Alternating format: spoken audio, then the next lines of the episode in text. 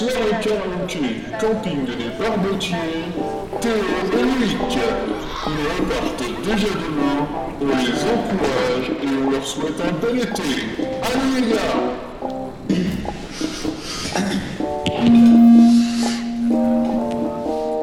Vivre sous l'équateur du Brésil, entre VA et Paris. C'est facile. Prends-moi la main, viens chiller. J'ai dessiné sur ta peau un Théo au bord de l'eau. J'ai dans le cœur un poteau. J'ai dans la tête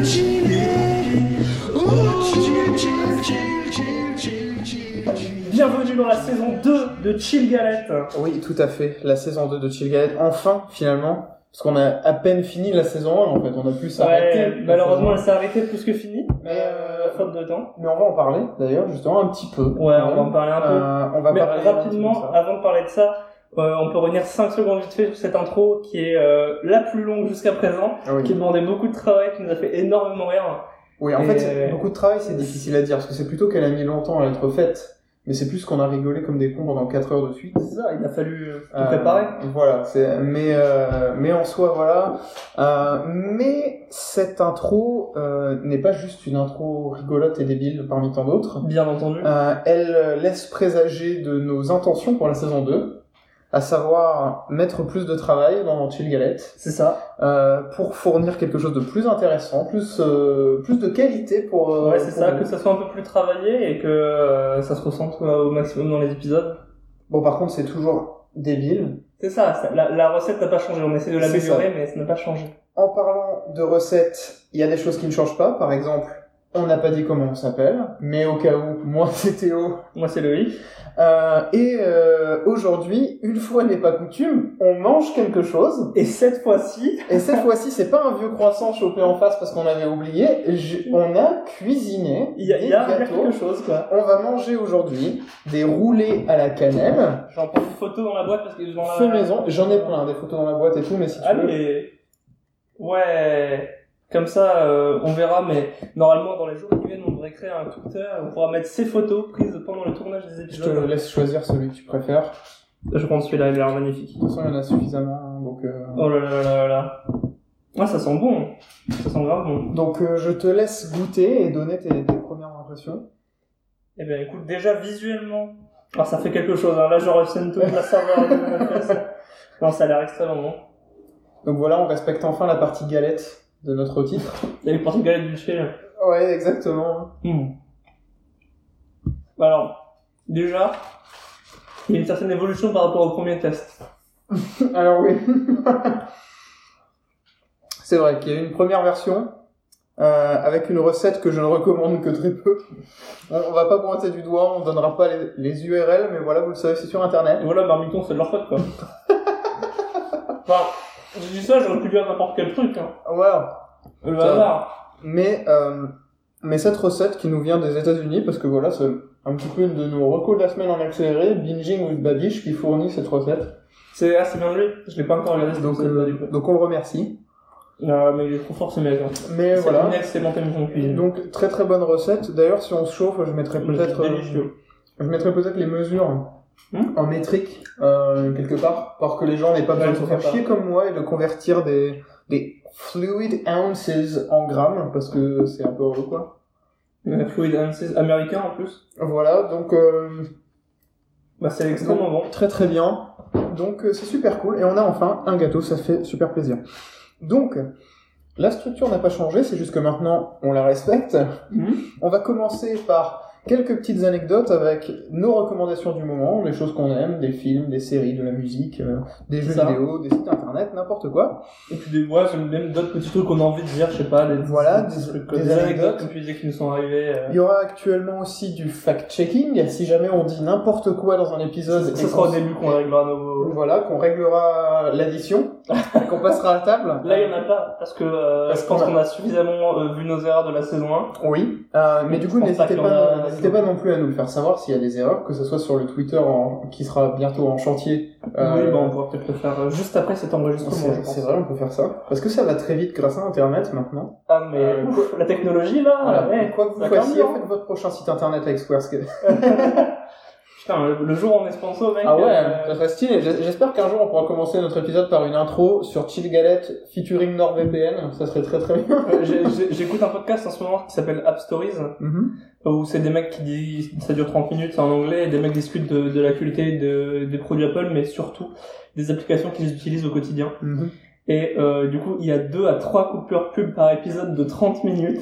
Est-ce qu'ils sont sponsorisés par plein de marques euh, ultra connues Et euh, du coup, à chaque fois qu'il y a une coupure pub, euh, le présentateur, il les fait en direct, il prend une petite voix ultra radio, il fait sa présentation en lisant un texte, il le dit, il le dit deux fois d'affilée, puis il revient au truc. C'est trop stylé. Un jour, un jour on essaiera de faire ça si c'est possible. Un, un jour, euh, défi, Défi, on va être sponsor par euh, je sais pas sponsor quoi. challenge, on va être sponsorisé par Franprix. On va on va dire qu'il y a des promos sur le lait de. Avec- sur votre carte Bibi. Euh, Ouais, exactement. Euh, donc euh, voilà, les petites anecdotes, les recommandations, le fact-checking. Euh, ensuite, on aura un sujet dont on va parler. Ouais, Euh, on, on détaillera tout à l'heure ce que c'est. Voilà. Et enfin, on aura à chaque épisode Un euh, jeu. un jeu, une activité qu'on va essayer de rendre audible au possible parce qu'on s'est dit qu'on pouvait faire Interville dans mon appart, mais ça ne rend pas très bien forcément sur un podcast. ça. Euh, donc voilà. C'est ça. On avait déjà parlé de faire des jeux, euh, il y en avait déjà eu plus ou moins hein, dans les épisodes précédents. On va le Mais là, on veut le ça- bocal, hein, pour pouvoir se resservir en. Vas-y. Maintenant, on veut que les jeux, ce soit, genre, enfin, Oui, bah. on veut que les jeux soient un peu plus poussés et, euh, enfin, surtout qu'on les fait nous, enfin, autant que possible qu'on les fasse nous-mêmes, euh, qu'on sache un peu ce qui nous attend, quoi. Donc voilà, bah, je pense qu'on peut commencer rapidement, donc sur euh, sans transition, ouais, à, ce, moment, sur un peu les actualités, tout ça. Alors tout d'abord une petite anecdote. J'aimerais faire euh, un petit hommage au contrôleur d'un train euh, que j'ai pris euh, il y a quelques semaines. Euh, Je revenais de Bologne pour venir ici, là, sur Paris. Et en fait, euh, ils avaient- on avait un train beaucoup trop petit, de 316 places ou je sais pas quoi. Donc au lieu de, genre, il y avait plus de 800 places qui avaient été vendues. Donc c'était un peu le bordel, on était euh, se marcher les uns sur les autres, et voilà. Et à un moment, du coup, il y a un, le contrôleur qui à chaque fois précisé qu'en fait, non mais du coup, en gare d'Amiens, on va changer de train pour en prendre un plus gros. Et en fait, c'est genre lui, il était en mode non mais c'est pas possible, on change de train, c'est quoi, c'est quoi ce train de merde qu'ils nous ont mis? Du coup, il s'est battu pour nous. Et en plus, il me faisait trop rire parce que du coup, ça se voyait qu'il faisait, enfin, ça se voyait qu'il il kiffait les trains. Parce que du coup, il était en mode, alors là, là, nous sommes dans un modèle machin machin, qui comprend exactement 316 places assises, et en gare d'Amiens, nous allons nous diriger vers un train bien plus confortable, le plus gros de la région, qui fait 1240 places assises. Je vous prie croire que vous serez bien installés. Et il m'a, enfin, il m'a tué de rire, quoi. Et en plus, c'était très sympa de sa part, du coup, de se faire chier pour qu'on ait un nouveau train. Donc euh, voilà, des remerciements à ce monsieur. Tout à fait. En fait, je pense quand même que de manière générale, on peut quand même féliciter les gens qui juste trouvent de quoi faire leur travail plus que bien. Ouais, Qui, exactement. qui trouvent toujours comment Ah, faire le jeu plus que le minimum pour bien faire leur boulot. Et euh, alors bien sûr, tout le monde n'est pas toujours en forme. Tout, enfin voilà, il y a plein de bonnes. il y a- Enfin non, mais en vrai, il y a plein de bonnes raisons de pas se, euh, se prendre pour un clown quand t'es contrôleur de train. C'est pas ton boulot à la base. Mais le fait est que dans une situation pareille, on peut quand même féliciter les mecs qui font ce qu'ils peuvent pour que. Va bosser. Oui, non, mais vas-y, casse tout en plus. Alors, en plus, c'est moi qui nettoie. Non, mais le gars, il fout de l'eau partout. Euh, Mais mais voilà, quand même, euh, on les félicite. Le respect pour, ce, pour ces personnes. Tout à fait. Et ce contrôleur de train, le premier. Et voilà. Mais ouais, je me suis dit, non, mais lui, il faut, faut que je parle de lui. euh, T'as raison. T'as tout à fait raison. Il mérite sa place dans Chill Galette. On l'invitera dans le prochain épisode. Exactement. Euh, alors ensuite, euh, je continue, je fais les miennes et après on passe à toi. oui, bien sûr, si tu veux. Donc du coup, euh, rapidement, qu'est-ce que je vais dire d'autre? Bah du coup, là, mon album, on, on arrive bientôt à la fin de l'été, on arrive bientôt en septembre. Ah oui, c'est vrai. Mais euh, là, si je dois dire un album de musique qui m'a euh, bien rythmé euh, mon été, Moi, c'est euh, Here Comes the Cowboy de Marc DeMarco, que j'ai découvert cet été et que j'ai adoré. Et euh, je vous conseille allègrement, notamment la chanson euh, au titre éponyme de cet album. Et euh, ouais, c'est vraiment très très cool. Euh, ensuite, quoi d'autre? Je connaissais un peu le Grand JD, mais j'avais pas regardé beaucoup de ses vidéos. Euh, j'ai passé plus de temps à regarder aussi cet été et euh, j'adore ce mec. Il est ultra positif, il fait des vidéos intéressantes, il est toujours respectueux de ce qu'il présente. J'adore en particulier euh, des vidéos qu'il fait sur euh, des espèces dans la, dans la nature, tout ça, qui fait qu'un pote à lui qui est photographe, qui s'appelle Animalia, cette série. Et sinon, il fait aussi des vidéos d'urbex. Et euh, notamment, sa plus connue, c'est une qui est sortie il y a à peu près un an, qui était sur Baïkonour, Ah oui. où il était allé avec euh, avec deux autres personnes et ils sont allés du coup dans une base abandonnée euh, de au Kazakhstan qui était Dont une base euh, euh, Cyprien anciennement, euh, Cyril. Cyril. anciennement mon super, connard. était avec lui et ouais du coup voilà c'était c'est trop stylé quoi ils vont dans une base euh, gardée abandonnée de l'URSS dans laquelle euh, il y a notamment Yuri Gagarin qui est parti pour aller dans l'espace et il y a des navettes abandonnées quasiment finies enfin c'est Ouais, voilà, coup, exceptionnel abandonné mais gardé, c'est qu'en fait, il y a un petit bout qui est du abandonné, matos, mais, quoi. mais dans une base qui, elle, n'est pas du tout abandonnée. En gros, ouais, c'est ça, il y a une dizaine de bâtiments, dont deux laissés à l'abandon. Et, mais ceux juste à côté, à 150 mètres, sont utilisés, quoi. Donc, euh, Par des Russes avec des fusils. ouais, c'est assez chaud. Non, mais vraiment, ils ont pris des gros risques, mais c'est, les images sont magnifiques et effectivement, rien que dans ce qu'on voit, il y a une ambiance ouf, ça devait être très chaud à vivre, quoi. Si je peux me permettre de commenter d'ailleurs sur ta, Mhm. ta recommandation, il y a aussi le fait que moi j'aime beaucoup sa série Fantasma, Ouais. euh, parce Ouais. qu'en fait c'est sur, euh, en gros, explorer des maisons dites hantées ou des choses de ce genre. Euh, et en fait je trouve ça super intéressant comme optique parce que lui il a envie d'y croire, mais il se fait pas des films sans raison comme quoi il y a des fantômes et tout. C'est juste que lui il aimerait bien y croire et du coup il va vraiment chercher des trucs et il est hyper bienveillant dans sa démarche. Et du coup, il a du, euh, vraiment du matos et tout, il prend le temps, il fait les choses hyper bien. Et, euh, et il se contente pas de filmer un truc, de le rendre sensationnaliste et de le balancer sur YouTube.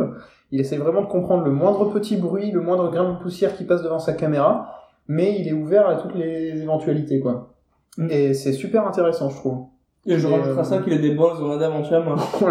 Accessoirement, ouais. Voilà, c'est genre, non, mais du coup, je vais passer la nuit dans un manoir euh, horrible avec euh, plein de décorations affreuses où plein de gens étaient torturés et violés. Donc, je vais y passer la nuit. Ouais. Ah ouais. Ouais, puis, il y a des bruits bizarres et tout. Enfin, moi, je sais que je, à sa place, je flipperais, mais. Bah, et rien parce que des fois, juste, il est dans, dans des vraies maisons vraiment abandonnées, où il fait un pas de travers, il se tue, parce que le plancher euh, s'effondre. Y a Ou alors- sang, y a machin. Non, bah, Ou alors, ah ouais, il y a un petit bruit, c'est pas grave, c'est sans- juste un sanglier qui est terrifié, qui va me buter. Donc en fait, il a juste de très bonnes raisons d'avoir peur en plus, donc... Outre le fait que même irrationnellement, ça fait flipper, quoi. Il y a des bâtiments qui vraiment, t'es pas rassuré. il vient d'avoir un envolé- On un a encore eu la chance, hein, comme dirait, euh, un envolé à la cannelle. comme dirait cette fameuse euh, mère de famille dans la pub, euh, Ah putain, le Monster. Mais ouais, Elle aussi est invitée dans le prochain Chill Galette. D'ailleurs, nouveauté de la saison 2, maintenant j'assume qu'à chaque fois que je m'engage à un truc, c'est faux. Mhm. Quand je dis que je m'engage à ce que quelque chose arrive, c'est vraiment faux, sachez-le. Ça fait partie des règles de l'épisode. Donc ouais, voilà, je m'engage à ce que la mère de famille dans Monster Range qui dit on a encore eu de la chance, Je- voilà, J'aimerais tellement que ça soit vrai. Après, sinon, qu'est-ce que j'ai d'autre Ah bah, hum, juste ce matin, j'ai regardé un reportage que Patrick Beau a sorti il y a quelques semaines. Je sais pas qui c'est. C'est le mec de Axolot, D'accord. euh, qui a fait, euh, qui fait aussi euh, des vidéos sur euh, genre des curiosités dans les différents pays du monde. Il fait un peu des vidéos d'histoire, de, ouais, de curiosité, et c'est super intéressant. Avant de faire Axolot, d'ailleurs, il avait fait une émission de radio qui s'appelait Exo7, que j'écoutais aussi Mhm. qui est trop bien. Bref, là, il a fait une, un reportage de 30 minutes qui s'appelle Chasseur de monde, qui est sur, euh, qui parle des exoplanètes, de leur recherche, de où en est la recherche, comment ils, comment ils trouvent des exoplanètes, pourquoi ils, pourquoi ils en cherchent, quel est le but derrière la, la recherche des exoplanètes. Euh, il y a notamment deux invités principaux euh, qui sont là, qui sont euh, donc il y a Alexandre Astier qui est là pour euh, donner son avis mais il y a surtout un mec qui est le, le- enfin qui est un des deux premiers scientifiques suisses, qui est le, un des deux premiers, une des premières, hein, leur fais, qui est une des deux premières personnes du monde à avoir trouvé une exoplanète et euh, qui a cool. lancé la discipline. Et euh, c'est exceptionnel. Et du coup, ils font, ils vont un peu partout euh, en France, ils vont, euh, ils vont au Mexique et ils montrent les différentes installations, ils expliquent comment ça fonctionne. Enfin, c'est exceptionnel. En plus, il a une voix de radio de ouf, euh, Patrick Beau, et c'est trop quali ses, ses reportages. Bah, ça doit être trop bien d'avoir à la fois des gens qui savent ce qu'ils disent, mais qui en plus doivent être hyper passionnés par ce qu'ils disent. C'est-à-dire qu'ils doivent juste kiffer du début à la fin, sauf qu'en plus ils savent ce qu'ils disent, quoi. Non mais ils sont à, enfin, ils sont à fond, c'est excellent. Et ensuite, euh, dernier truc, c'était un thread Twitter qui a déjà euh, quelques mois, mais que je voulais euh, rapidement résumer parce qu'il est excellent. Alors, donc ça commence simplement. Tu le spoil ou pas alors? Oui, je le fais en entier. Je fais un petit résumé rapide en gros. Euh, en gros, ça commence rapidement par un mec qui explique que son est mort. Euh, Son père, son, c'est son mort. père est mort. Son père est mort, mais ça va être une histoire drôle. Ouais. Euh, du coup, voilà, et son père est mort. Il est enterré dans un petit village en Angleterre. Euh, il s'était très proche de son père, donc il allait souvent voir la tombe. Il y allait avec sa mère, ses grands-parents. Ils apportaient des fleurs toutes les semaines. Et euh, du coup, la tombe de son père était recouverte de fleurs, mais pendant des années et des années et des années. Et le seul truc, c'est qu'il s'est mis à se sentir mal pour le mec enterré sur la tombe d'à côté. Parce que sa tombe était toujours vide. Et il a jamais vu quelqu'un y aller. Surtout qu'en plus, il a vu que le mec était mort le jour de Noël. Du coup, il a commencé à se sentir mal. Et il s'est dit que bah, il allait lui apporter des fleurs aussi. À quelqu'un qu'il connaissait pas. De temps en temps, il lui apportait des fleurs, en même temps qu'il lui apportait des fleurs pour son père. Il en a jamais parlé à personne, c'est un truc pour lui. Mais ouais, il voulait faire ça. Et il a commencé à se sentir limite proche de cette personne qu'il a jamais connue. Du coup, il s'est demandé s'il y avait pas un truc qui les rapprochait, un lien, etc. Alors du coup, il prend son nom, il fait une recherche sur Internet, et il se rend compte que c'était un fou qui, le soir de Noël, a tué toute sa famille, sa femme, ses enfants, ses parents, et ensuite s'est suicidé en se jetant sur un train. Du coup, ouch, euh, ouais, on s'attendait pas trop à ça, hein. Ouais, ouch, ouais, effectivement. Et du coup, là, il, a commencé à se sentir mal de se dire qu'il a apporté des fleurs toutes les semaines pendant deux ans et demi à un tueur. Du coup, il s'est dit que pour se faire pardonner, il, allait, il fallait qu'il apporte des fleurs aussi à, aux parents et aux gens Enfin, pas aussi, du coup, arrêtez de... arrêter de donner des fleurs à cette personne, mais euh, en contrepartie, elle va venir apporter des fleurs sur la tombe euh, des parents et de la femme de ce meurtrier. Euh, pas le faire pendant deux ans et demi, mais le faire une fois et s'excuser, quoi. Donc il y va, euh, il murmure même des excuses en parlant devant la tombe, il apporte des fleurs, et il y a quelqu'un qui arrive et qui lui dit euh, Bonjour, euh, vous êtes qui? Pourquoi vous parlez euh, à la tombe de mes grands-parents et de ma tante? Du coup, là, moment un peu gênant, donc il explique la situation.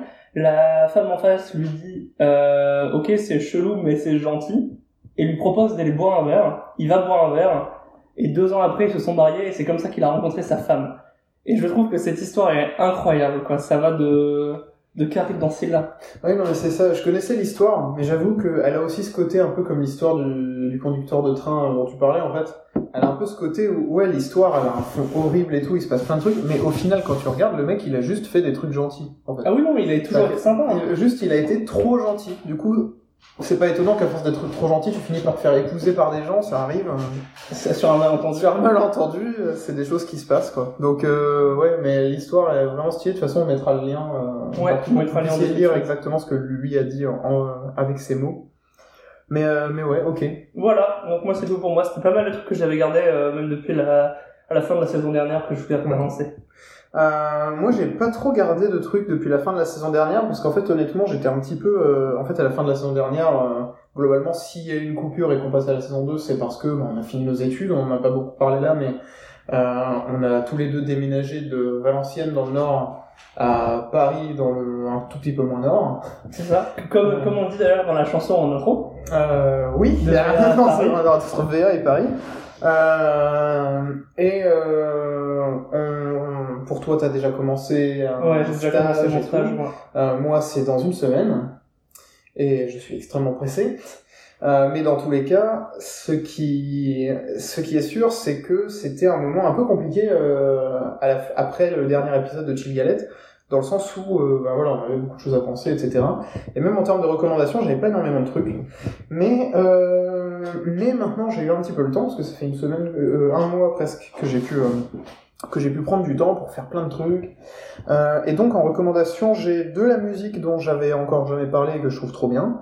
Euh, et euh, globalement, bah, trois surprises, en gros. Euh, donc deux, deux artistes dont je me suis rappelé, où en fait je me dis que c'est trop bien et je devrais en parler, parce que c'est des gens pas connus et c'est dommage. Euh, et un jeu vidéo. Euh, donc le premier, euh, c'est donc les deux artistes musicaux. Le premier, c'est un groupe français qui s'appelle Jamaïca. C'est hyper pas connu et c'est non, trop- jamais entendu. trop dommage parce que c'est super bien.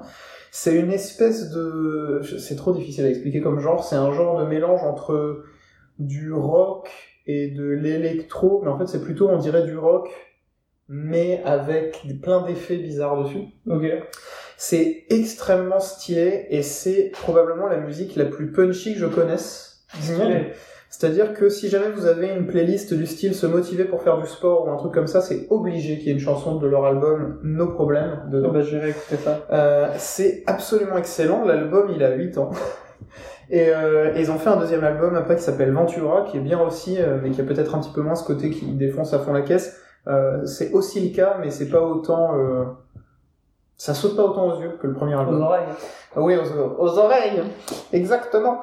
Euh, donc vraiment su- super, super, super euh, groupe et je vous recommande de quand même écouter. Moi, ma préférée sur euh, No Problem, c'est euh, un morceau qui s'appelle Gentleman, mais ils sont tous vraiment bien. Ensuite, un autre artiste, c'est un arti- c'est un groupe qui est un peu, qui a un nom relou puisque leur nom c'est I Don't Know How But They Found Me. C'est le nom de l'artiste. Et euh, ils font une espèce de, c'est aussi du rock et de l'électro en même temps, mais c'est pas du tout le même genre euh, d'un point de vue sonore que Jamaica. En fait, c'est extrêmement stylé parce qu'ils ont un univers graphique qui est très euh, rétro-futur, euh, dans le sens où on dirait des espèces de cassettes des années 60 pour euh, éduquer les enfants euh, dans les lycées américains, un truc comme ça. Et ils expliquent que le futur de la musique, c'est genre euh, des musiciens pneumatiques et tout, euh, et des trucs à la con comme ça. C'est des vieilles VHS. américains Ils sont américains, ouais, il me semble.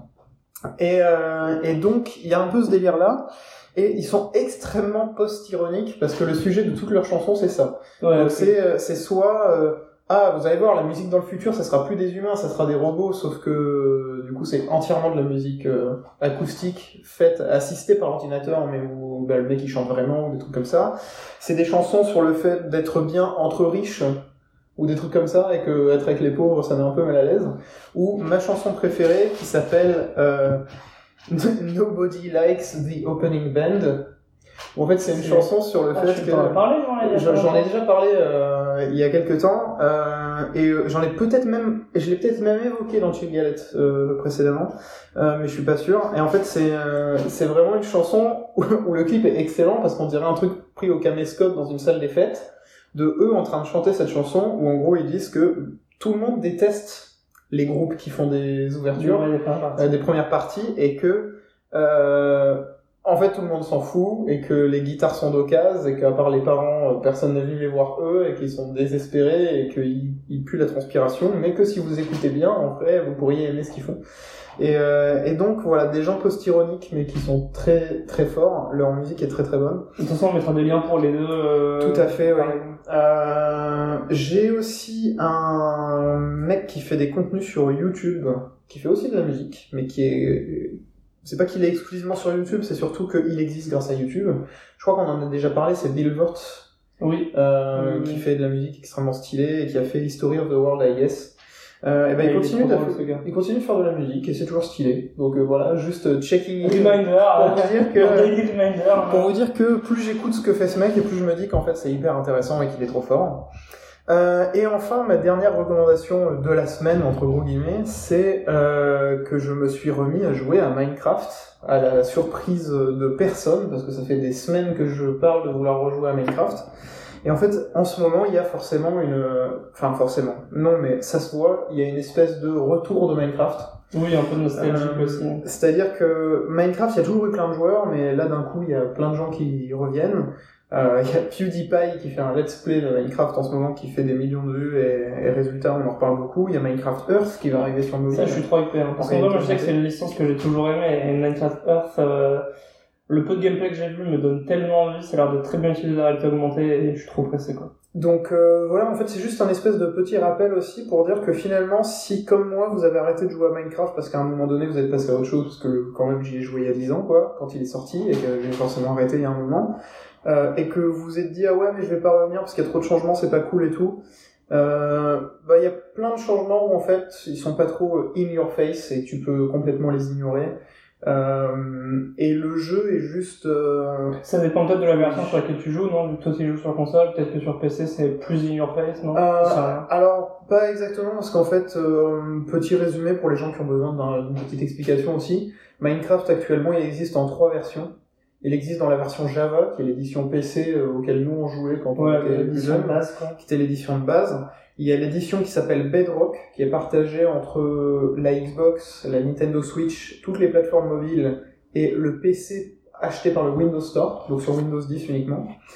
Et euh, ensuite, il y a toutes les versions annexes qui sont décollées des autres et qui ont plus de mise à jour. Donc la version Ouais. PS4, la version Wii U, la version 3DS. Ouais, la version Euh, Vita, la version ouais. PS3. Ouais, tout à fait. Toutes ces choses-là. Euh, et en fait, toutes les versions Bedrock sont les mêmes. Donc Bedrock, c'est, euh, comme je disais, toutes celles modernes qui sont partagées entre tout le monde. Elles peuvent jouer ensemble, donc Ouais, la ouais. Switch avec la Xbox et machin. Et euh, elles ont les mises à jour constamment. Donc euh, les changements sont les mêmes. Le seul truc, c'est que euh, le jeu est... bah, en fait, c'est juste qu'il est... il y a beaucoup plus de possibilités, mais il n'y a pas grand-chose de plus d'obligatoire. Donc, euh, par exemple, le fait que maintenant il y a un boss final et des crédits et tout, c'est des trucs que moi je verrai jamais parce que je joue pas comme ça à Minecraft. Et, euh, et en fait, c'est plutôt que moi, les changements que j'observe, c'est plutôt que je joue à Minecraft comme d'habitude, mais quand je marche, je vois des tortues et je trouve ça trop marrant parce que j'en avais jamais vu dans Minecraft et que c'est rigolo. Et ensuite, je m'en vais et c'est tout. Donc euh, globalement, c'est plutôt c'est plutôt cool. Et c'est juste que ça m'avait manqué d'avoir un bon jeu sur lequel tu peux vraiment te détendre un peu. Et non, faut appuyer sur un bouton, c'est un objet du passé, euh, Lo- Loïc. Et faut... Ah, J'ai essayé, je voulais voir où on en était dans mais, euh, mais voilà. Donc, euh, donc voilà un petit peu ce que ça donne. Euh, donc voilà, comme je disais, Minecraft, si jamais vous voulez euh, essayer, parce que vous n'avez jamais essayé, moi je vous le recommande. C'est Oui. bien d'avoir joué au moins une fois à Minecraft. C'est vraiment cool, ça détend. y a, on peut y jouer de plein de façons, donc c'est rigolo. Y jouer avec des gens, c'est encore mieux. Euh, et si jamais vous aviez envie d'y revenir, mais que vous étiez pas sûr, euh, je vous suggère de tenter quand même. Euh, et puis voilà, de toute façon sur mobile, ça coûte pas très cher, des choses comme ça, ça coûte pas. Ouais, ouais, ouais. C'est pas hyper dur de, de réessayer, ou au pire trouver quelqu'un qui l'a, c'est quand même le jeu le plus vendu du monde. Je pense que vous Oui, trouverez oui. quelqu'un qui a Minecraft et qui pourra vous faire essayer. Et puis voilà.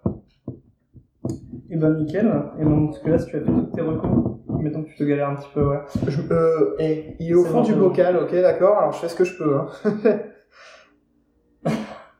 Et ben écoute, maintenant, si, maintenant qu'on a tous les deux fait nos recours, on peut passer au cœur de cet épisode, Théo. La cuisine. Euh, qui dit c'est nous. Oui, le cœur de cet épisode, qui aujourd'hui sera un sujet en fait qui vient euh, à la base du fait que j'avais des recommandations différentes pour cet épisode. Et à la base, j'étais parti sur recommander mes 5 albums préférés de tous les temps. ouais. Et ensuite, je me suis dit, si je parle de mes albums préférés de tous les temps, je vais forcément être plus passionné par eux que par n'importe quelle autre euh, euh, recommandation Ouais. que j'ai fait avant, ce qui implique que je vais en parler plus, ce qui implique que je vais passer 20 minutes à parler de 5 albums, que ça va donner l'impression que moi je recommande des trucs de fou, alors que toi t'as recommandé des trucs qui sont passés sur Twitter en speed. Ouais, ouais, ouais. En fait, je me suis dit que simplement ça serait intéressant de réfléchir pas seulement à mes albums préférés ou machin, mais à pourquoi c'est mes préférés, et finalement de manière générale, pour nous deux, euh, qu'est-ce quelles ont été les œuvres culturelles qui nous ont le plus influencés, que ce soit dans ce qu'on crée, parce qu'on a, on travaille dans des métiers créatifs, euh, euh, bien sûr dans le secteur du numérique qui est porteur d'innovation, euh, mais euh, en plus aussi en tant que juste que personne, Personne, qu'individu. Bah oui. Donc euh, voilà. Qui- non mais vraiment qui des choses qui nous ont euh, permis de forger ce que sont nos idéaux, nos valeurs, Ouais. des choses comme ça. euh, Parce que c'est pas que nos parents qui vont gueuler dans les magasins en disant que euh, qu'ils veulent voir le manager. Hein. Hein, c'est aussi euh, des émissions de télé, des films, euh, des trucs comme ça. Donc, si ça ne te dérange pas, j'aimerais commencer par Ouais, les, les cinq albums que je souhaitais recommander à la base. Et donc, contrairement aux recommandations d'habitude, ici il va y avoir un petit peu plus de détails dans le sens où je vais expliquer un petit peu pourquoi je trouve ça hyper stylé et ce que ça a un peu changé pour moi, quelque part? Ok, hein. Vas-y, je t'écoute. Dis-moi tout, super. Euh, alors, Et du coup, toi, t'es resté quand même sur les trucs musicaux? Oui, je suis. Alors, je suis resté sur cinq albums, mais en fait, le truc, c'est qu'à partir du moment où toi, tu feras tes recommandations, euh, j'aurai, euh, j'aurai bien sûr des films et des machins. Simplement que vu qu'à la base, ça part de euh, cinq recommandations musicales, je pense que je vais commencer par ces cinq-là et ensuite te donner la parole. Ok. Et puis, euh, et puis on verra comment on part de là. Du coup, mon cinquième album préféré de tous les temps, et ben, croyez-le ou pas, bah, c'est No Problem de Jamaica. En fait, il se trouve que je l'ai redécouvert en me rendant compte que c'était dans, dans, dans ma bibliothèque de, de musique. J'ai tendance à consommer la musique en utilisant les playlists de découverte ou à avoir des recommandations de mes amis, à mettre ça dans des playlists et ensuite à jouer mes playlists. Ouais. Mais donc, les choses qui sont pas dans des playlists que j'écoute souvent, je les entends presque plus. Ouais. Et Tu ça- les as gardés dans un coin et dans un coin, quoi. C'est ça, parce que par exemple, ça, je peux l'avoir mis dans une playlist que j'utilise que dans certains contextes dans lesquels je me retrouve jamais, par exemple. Euh, si j'ai fait une playlist genre euh, pour quand je prends l'avion, je dis un exemple au pif, je n'ai pas ce genre de playlist, mais admettons, euh, dans ce cas-là, bah, je n'entends jamais le morceau, et donc c'est dommage.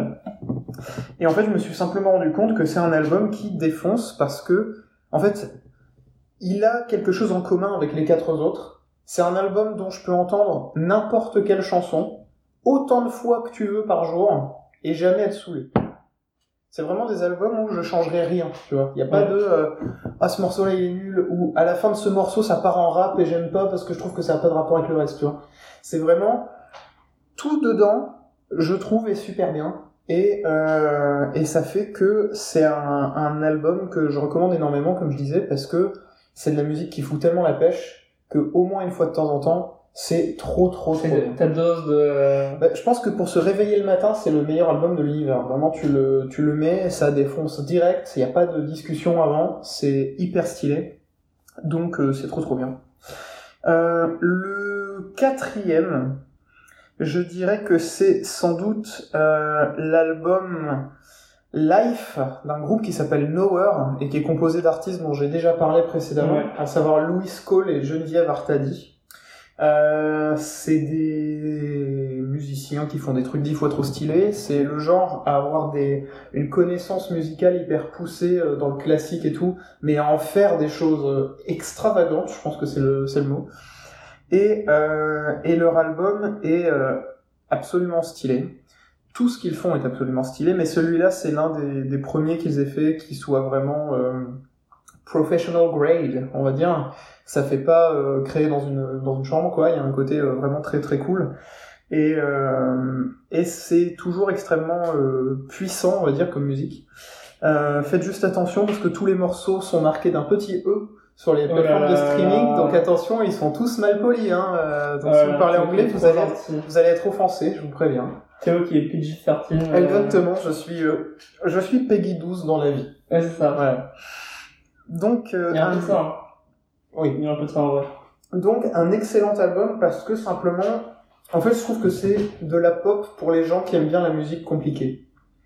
C'est-à-dire que c'est euh, des structures de pop, ça se répète, des choses comme ça, c'est des synthés, des mélodies assez simples, mais les harmonies sont hyper compliquées et sont hyper euh, intéressantes parce qu'ils jouent avec la texture des sons, avec des changements de rythme, avec des trucs hallucinants qu'on entend assez, peu dans la pop euh, vraiment commune. Ce qui fait d'ailleurs que j'étais complètement sur le cul de voir le succès de Billie Eilish, parce que c'est très Ouais. chelou ce qu'elle fait pour de la pop euh, moderne. Mais je trouve ça très cool d'ailleurs que Ouais. ça marche. Tout à fait. Ouais, euh, il y a, il y a pas mal des délires de, enfin, pas mal de certains des, des délires de ces sons que je trouve trop cool, que j'ai pas, j'ai pas le souvenir d'avoir entendu, quoi. Tout à fait. Donc euh, c'est c'est vraiment super stylé pour ça. D'ailleurs, au passage, euh, quitte à ce qu'on parle de gens qui sont juste hyper doués avec la musique et qui font qui en font des choses trop stylées, il est pas dans la liste de mes cinq albums préférés, mais euh, un certain Jacob Collier, dont je vais peut-être aussi parler, il est trop trop fort. Il a notre âge à peu près et euh, il est harmoniseur professionnel. Son travail, c'est de créer des accords. Et du coup, sa musique est dix fois trop stylée. Euh, il a fait une reprise de Here Comes the Sun, qui est extrêmement bien. Il a fait une chanson qui s'appelle Time to Rest Your Weary Head, qui est très très bien. Il a fait plein de trucs, en fait, qui sont trop bien. Euh, et accessoirement, c'est lui qui, je crois, en 2017, a été choisi par Samsung pour faire une version de leur thème, là.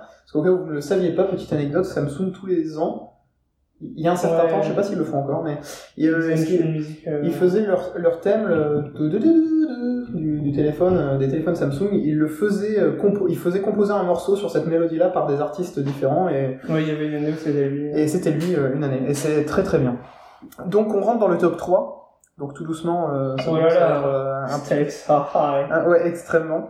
Euh, Il y a l'album Romaplasm de Bath, qui est troisième. Euh, Bath, c'est un artiste que je trouve trop stylé parce que, pareil, c'est un, un peu comme, euh, comme euh, Louis Cole du groupe Nowhere. Il a un parcours où il a appris le piano très petit parce que ses parents voulaient qu'il soit euh, sérieusement musicien et tout et machin.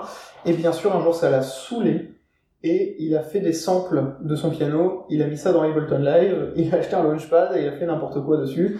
Et euh, il fait de la musique toujours super intéressante parce que euh, il a tendance à s'en foutre un petit peu trop des règles et à faire un peu ce qu'il veut et à toujours trouver des façons ingénieuses de faire le son qu'il veut. Donc ça fait toujours un son original où on dirait un peu un synthé qui essaye de... Dans les années 80, il y avait beaucoup de ça, des synthés qui font semblant d'être d'autres instruments et où en Ouais. fait pas du tout. Et en fait, on aurait juste dit un synthé qui fait semblant d'être une guitare, mais jamais t'aurais cru que c'était une guitare. Euh, là, un petit peu de la même façon, il essaye de créer des sons et des rythmes euh, qui lui sont évoqués par des choses, mais où clairement c'est pas le matériau d'origine dont il s'inspire. C'est complètement un truc nouveau. Par exemple, à un moment, il y a un morceau sur lequel il voulait faire semblant d'avoir une sitar. Du coup, il a enregistré une guitare électrique sans ampli, avec un micro. Il a joué la même chose, il l'a enregistré plusieurs fois et il l'a superposé Ouais. pour qu'on dirait plusieurs cordes en même temps, sauf qu'en fait pas du tout, c'est juste la même guitare qui joue plusieurs fois la même chose en même temps, et ça fait des enfin, c'est un exemple au pif, mais cet album est vraiment très très bien, c'est son dernier en date, Il est sorti quand en 2017 je crois, ou 2018 peut-être, je dis peut-être une connerie, mais euh, je crois 2018, je suis pas sûr. Ok. Mais extrêmement bien, et vraiment le plus euh, poussé, et pareil, encore un album dont je changerai rien du tout. Donc euh, extrêmement stylé. Et ensuite on rentre dans les deux premiers, et les deux premiers c'est le moment où it gets personal. Le deuxième, c'est, enfin encore un avec un nom super chiant, c'est un album qui s'appelle Imaginary Friend, d'un artiste qui s'appelle ABSRDST. Donc très bien. Euh, mais un, un mec qui fait des trucs trop trop trop trop trop bien. Euh, c'est vraiment globalement de l'électronique, hein, ce que je balance depuis tout à l'heure. Euh, cet album-là, Imaginary Friend, il est super stylé pour plusieurs raisons. Parce que euh, il est relativement court, mais tous les morceaux développent un truc intéressant, différent. Euh, parce que c'est des morceaux qui veulent exprimer des sentiments, mais c'est que des choses un peu compliquées, mais que tu connais. C'est très relatable. En fait, c'est Mais je crois qu'on avait déjà parlé, hein, genre en janvier, février, en c'est euh, c'est possible, voilà. Et en fait, la raison pour laquelle je le mets là, c'est parce qu'encore une fois, du coup, c'est mon deuxième album préféré de tous les temps. Je trouve qu'il est trop bien. Je, des fois, je le mets en aléatoire et je suis toujours content de ce que ça fait. Et, euh, et ce qui se passe, c'est que c'est un album qui est sorti à un moment où j'étais en stage l'an dernier. Ouais. Et c'était le moment où euh, j'étais vraiment euh, pas en forme, parce que ça se passait pas aussi bien que je l'aurais aimé. Et en fait, j'avais beaucoup de routes à pied tous les jours pour aller euh, pour aller à mon stage. Et euh, cet album-là m'a un peu suivi sur la route jusqu'à la fin de, de mon stage. Et euh, forcément, après, il est resté, du coup. Et c'est vraiment extrêmement bien parce que, comme je le disais, c'est vraiment des, des, des thèmes qui sont abordés que j'entends pas très souvent être abordés.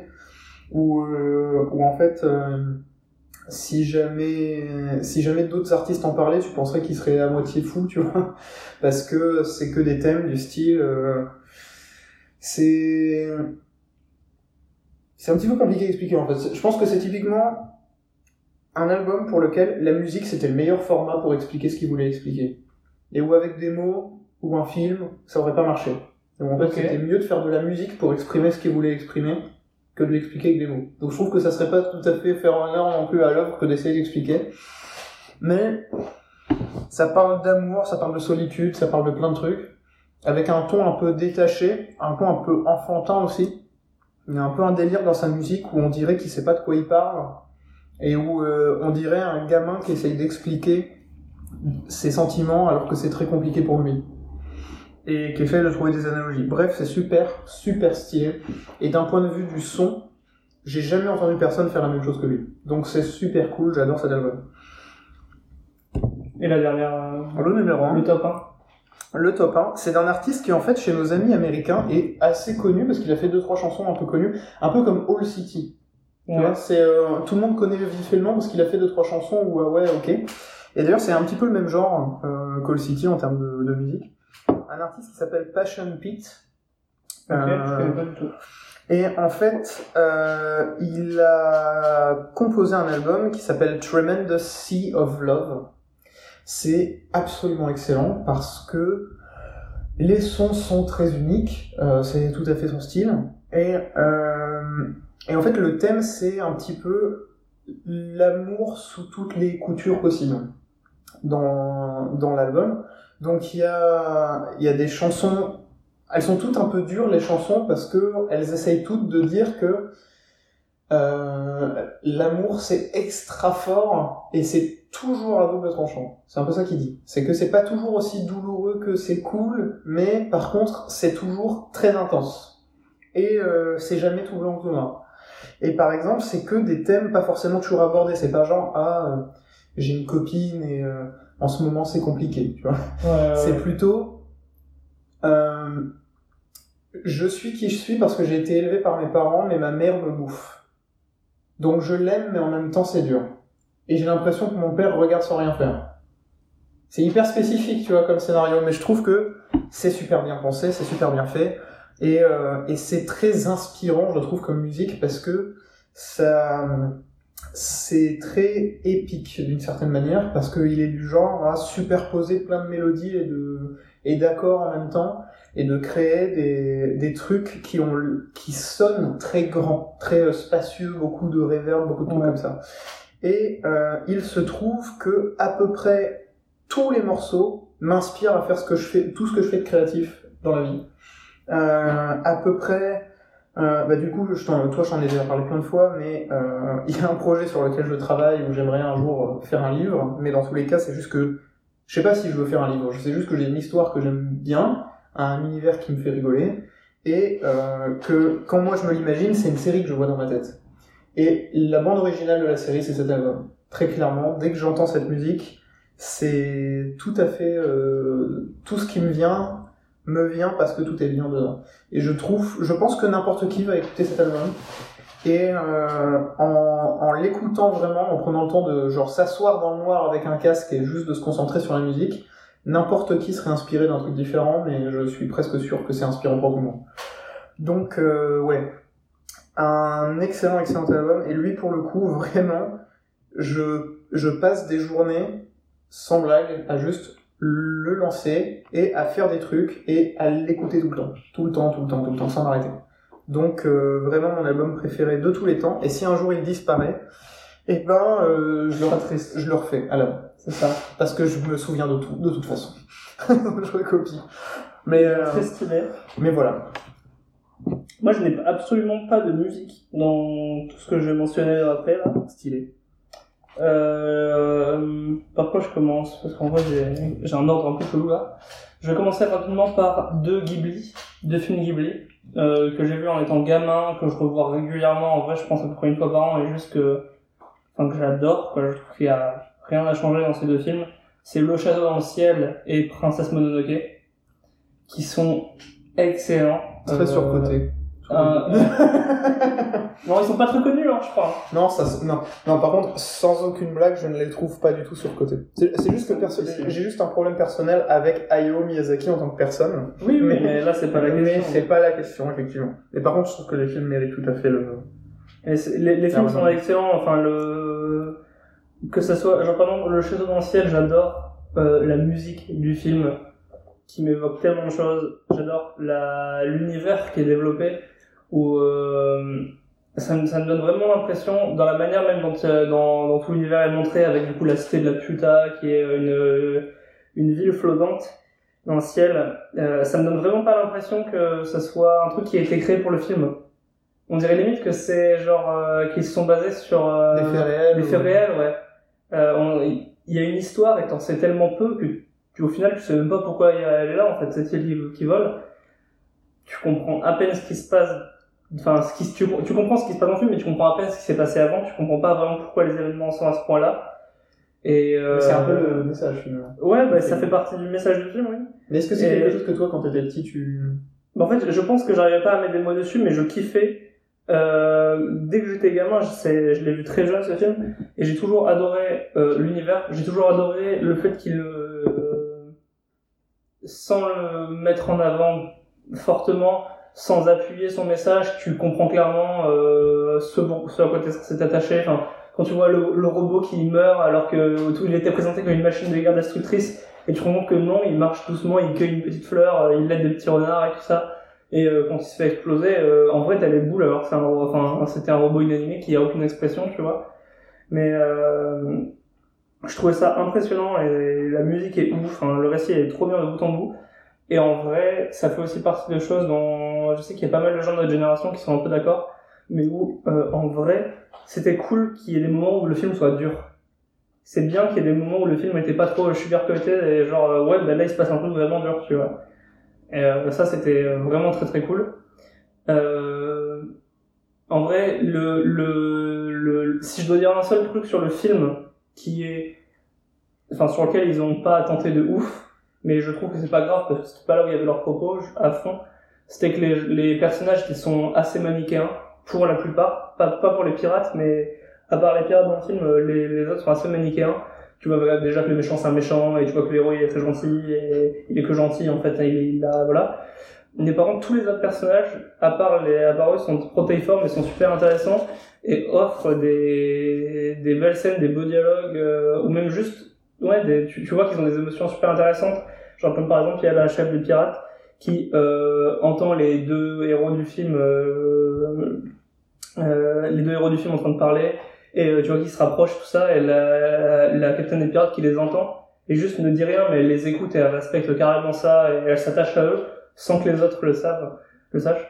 Et ouais enfin je trouvais ça trop bien. Et de la même manière pareil il y a une scène que j'adore où ils sont dans des grottes et euh, t'as euh, des pierres qui produisent de la lumière et t'as l'impression de voir la voie lactée alors que c'est des, des, des pierres qui produisent de la lumière. Enfin il y a tellement de trouvailles qui font juste que visuellement c'est un univers qui m'a qui m'attache quoi que j'ai envie de croire qu'il existe tu vois au fond de moi et c'est trop bien. Moi, j'avoue que les films de Miyazaki, ce que je trouve à chaque fois incroyable, c'est qu'il y a un visuel qui fait que... En fait, c'est un truc que je trouve trop bien avec les dessins animés, j'en parlerai plus tard hein, quand tu quand auras fini ta liste, mais, euh, mais je trouve qu'il y a un côté où il y a une excellente euh, direction de la photographie ouais dans ces films. Parce que puisqu'ils peuvent faire tous les plans qu'ils veulent, euh, il y a vraiment une, une réflexion autour de... Il y a quelques plans où tu vas garder le tableau dans ta tête. Ah non, mais ouais, c'est iconique. Hein. De toute façon, il y a des tableaux, genre justement, ça, c'est comme tu dis, c'est le tableau. Euh, où là, genre la première fois que tu vois euh, l'île de la putain, machin, tout ça, euh, entre les nuages, enfin, c'est excellent, je trouve ça excellent. Et l'OST de ce film est... La Génial. original soundtrack, pour ceux qui sont pas euh, à l'aise avec la terminologie de... Oh là là, le Peggy 12 euh, fera pas de nouveau. Mais oui, je fais, je, en fait, un- tu vois, quand on disait dans la saison 1 que j'étais un parapluie, Non, pas manteau. un porte-manteau, c'est vrai. Euh, j'étais un porte-manteau, et bien, je pense que le fait que je sois les notes de bas de page de la vraie vie, ça fait partie d'être un porte-manteau. C'est ça. Mais je suis un pire, un porte-manteau est fier de l'être. Il te faut un t-shirt comme ça. le merchandising de Chigala. Je m'engage à faire ce t-shirt. Et du coup, euh, Princesse Mononoke, c'est, euh, j'adore encore une fois pour euh, l'image. Euh, et là, pour le coup, ils sont beaucoup intéressés au justement fait qu'aucun des personnages n'est manichéen dans le euh, dans celui-là. Et bien entendu, la relation avec la nature, qui est à peu près le propos central de, de De hein. dans celui-là, c'est évident. Voilà, mais euh, mais c'était c'est trop bien fait. Enfin, c'est tellement, enfin, je trouve ça trop beau de voir euh, toutes les images dans la nature, tous les animaux et tout ce qui leur arrive. et- Enfin, je sais pas, j'arrive pas forcément à tout retransmettre euh, dans Princesse Mononoke, mais euh, je sais que j'a- j'adore ce film et les deux, Le Château ciel et Princesse Mononoke, sont mes euh, mes Ghibli préférés. Et je les adorais, je les avais beaucoup vus quand j'étais gamin, je continue de les voir. Enfin, je trouve qu'il y a rien à changer dans, ni dans l'un ni dans l'autre, quoi. Euh, donc voilà pour les Ghibli. Après, euh, qu'est-ce que j'ai d'autre? Bah, J'ai euh, trois livres. Il y en a un, c'est l'encyclo- l'encyclopédie du savoir relatif et absolu de Bernard Weber. Parce que je trouve ça trop stylé comme concept d'avoir euh, une genre d'encyclopédie avec des articles euh, dans un ordre qui n'est pas laissé au hasard, donc c'est bien de le lire dans l'ordre quand même. Et euh, avec des choses sur la mythologie, avec euh, des jeux de société, des recettes de cuisine, euh, des blagues, euh, des, des anecdotes de l'histoire, des suppositions, des détails, euh, enfin des, des, des écrits, des écrits philosophiques. Enfin, il y a vraiment un peu de tout. C'est pêle-mêle, mais je trouve ça très stylé. Parce qu'il y a quand même un fil directeur au sein de ces, de, tous ces, de tous les articles de cette encyclopédie. Et je, la, je relis très très souvent ce bouquin, parce que j'ai l'impression à chaque fois de le redécouvrir, il y a toujours des articles cool. Euh, en autre livre, il y a un livre que j'ai lu récemment, que j'ai lu euh, en fin d'année dernière, début de cette année, c'est L'art de la simplicité, euh, qui est écrit par Dominique Laureau. Et euh, c'est un livre voilà, globalement de bien-être et de comment dire, un peu de, leçons de vie et de, conseils de, façon de vivre.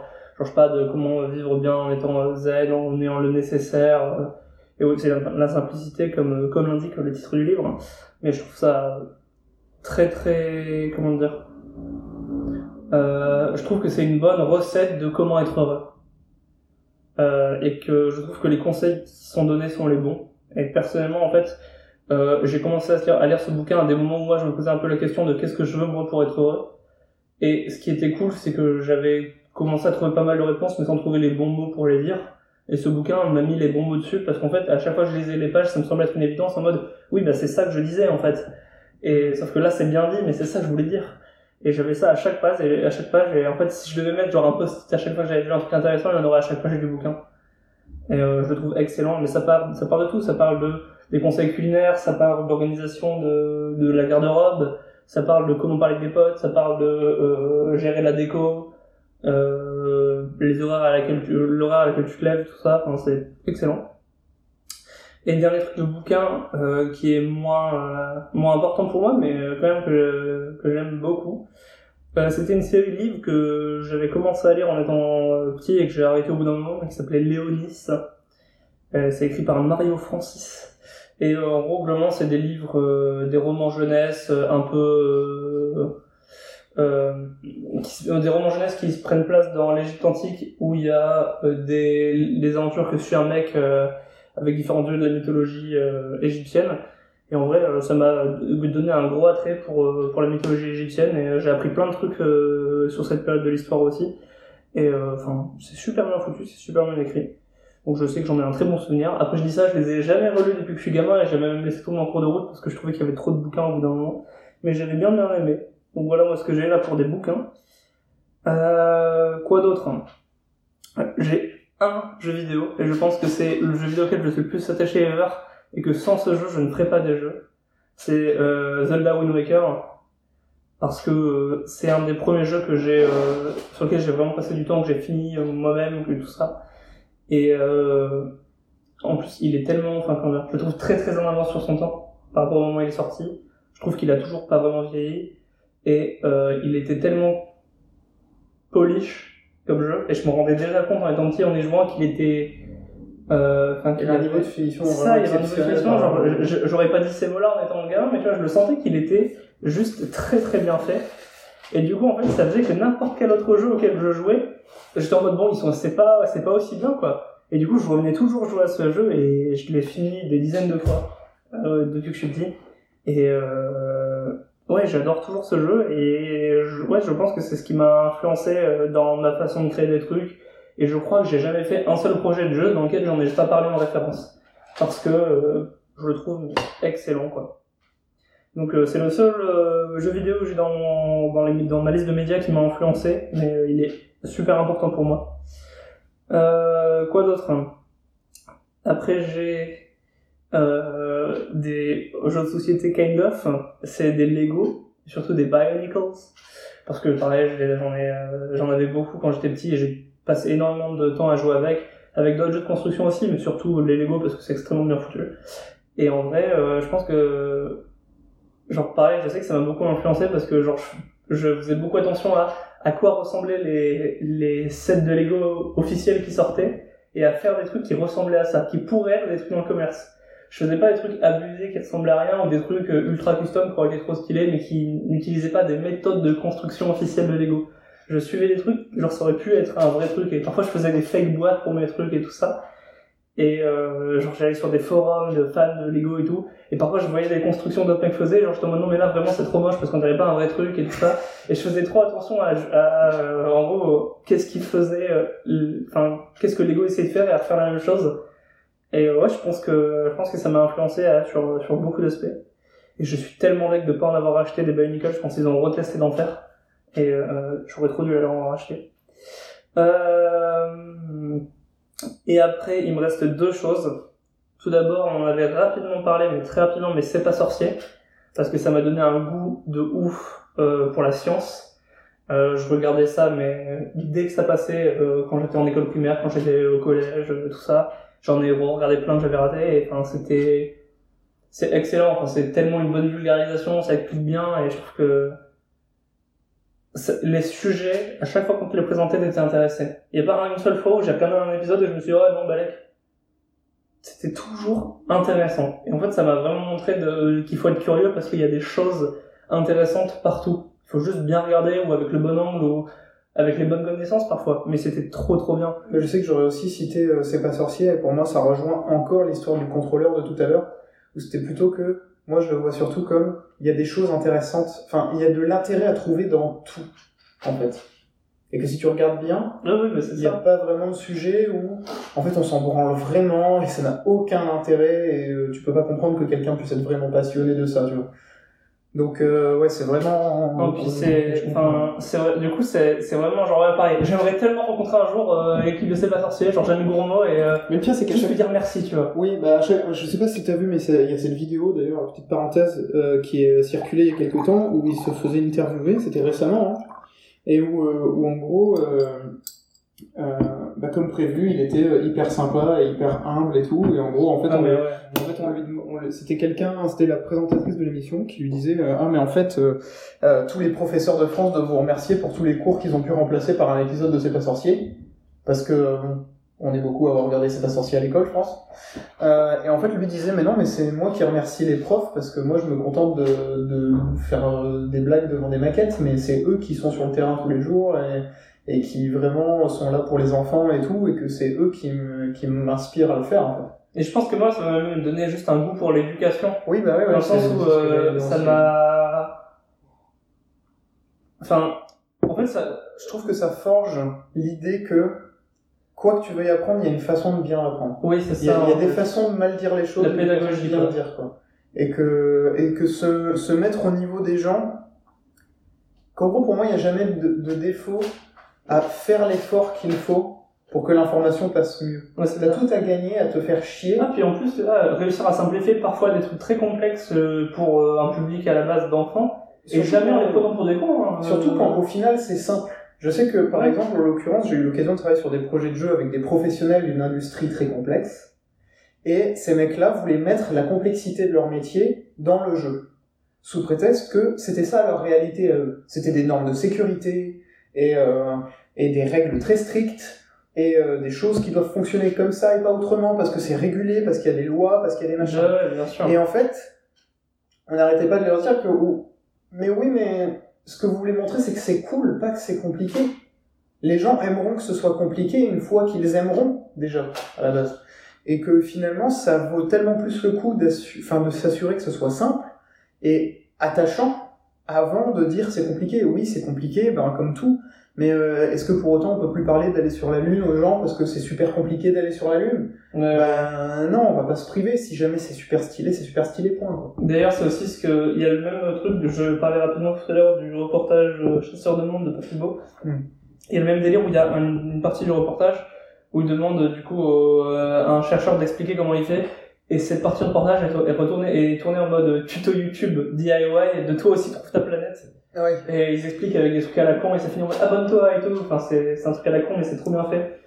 Et ouais, en vrai, euh, enfin, c'est un, c'était une paire de vulgarisation, quoi. C'est pas sorcier. C'était excellent.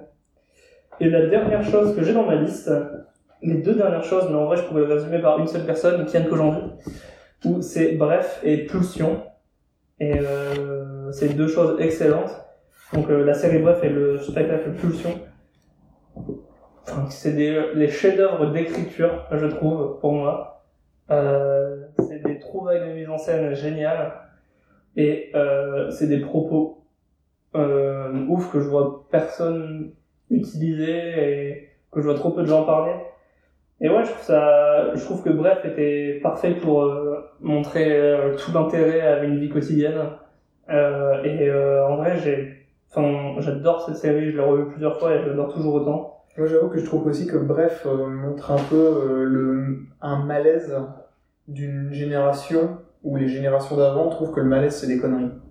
Je sais pas si c'est clair ce que je dis. C'est-à-dire que Bref, je trouve, montre bien les trentenaires et, et vingtenaires d'aujourd'hui qui, euh, qui ont des malaises sociaux ou des trucs comme ça dans la vie où euh, les, en- les plus vieilles générations peuvent se dire mais c'est des conneries, euh, c'est des fragiles, Moi, j'ai c'est pas l'impression que c'est un truc de génération. Moi, j'ai l'impression que ça dépend juste des personnes, parce que je connais des personnes de notre génération qui, eux, s'en foutraient, et d'autres gens qui sont encore plus gênés que moi, et je connais des gens de la génération Après, au-dessus. Le truc, c'est que bref, il y a quand même un personnage principal, donc le problème, c'est qu'on, enfin, ça montre un type de personne aussi. Oui, oui, Moi, mais je veux dire, dans les personnages secondaires et tout, on trouve que. Non, mais je veux dire, en gros, par exemple, pour les gens d'une la génération, enfin, je sais pas, des, des gens qui auraient 30 ans de plus que nous, quand eux avaient 30 ans, je suis certain qu'il y en avait qui étaient gênés, il y en avait qui étaient, euh, qui allaient de l'avant, quoi, il y a toujours eu ça. Et pour moi, là, ça montre juste, euh, Ouais, je sais pas. pour moi, ça montre juste, en fait, pour moi, ça, ça se limite pas à une génération, en fait. J'ai pas dit que c'est se limiter, je, je suis pas en train de parler des limites, moi. Non, non, non, mais Non, je sais que tu disais que Non, ça... Moi, ce que je, moi, je disais plus ça dans le sens où c'est normal qu'on l'ait pas vu avant. Que, qu'on était ça- quoi que ça avant soit, que tu disais que tu voyais personne d'autre le traiter. Moi, c'est plus en ça que je répondais ça. Ah, ok. Ouais, non, pour moi, moi, j'ai juste l'impression que c'est juste que c'est un sujet où, euh, sur lequel, comment dire, pour moi, j'ai l'impression que c'est un sujet qui a toujours été là, que c'est pas apparu et désormais on fait une série dessus. Pour moi, j'ai juste l'impression que, euh, l'évolution des choses, et je sais pas, des réseaux sociaux, euh, tout ça, a fait que maintenant, ça va en valer la peine d'en parler, parce que ça, parce que sinon, avant, ça, comment dire, comment expliquer ça? Je pense que beaucoup de gens qui, qui auraient, qui auraient été gênés, qui auraient eu différents moments de malaise sociaux, plus ou moins, euh, c'est pas les personnes qu'on mettait en avant. Et euh, avant. Et euh, mais je trouve que désormais les réseaux sociaux c'est ça c'est possible. Et je pense que bref a profité de ça. Enfin moi c'est comme ça que je le vois. Mais j'ai l'impression qu'en fait euh, son propos sera vrai dans 10 ans et il était vrai aussi il y a 10 ans enfin pour moi le, le propos est toujours là et même dans 20 ans et il y a 20 ans et dans 30 ans et il y a, et, il y a 30 ans pour moi j'ai l'impression que le, De toute façon, chacun voit comme il veut. hein. Moi, je, moi, j'avoue que je suis pas d'accord dans le sens où je pense que ce qu'il y a, il y a 30 ans, ce que disait Bref, ça n'existait pas.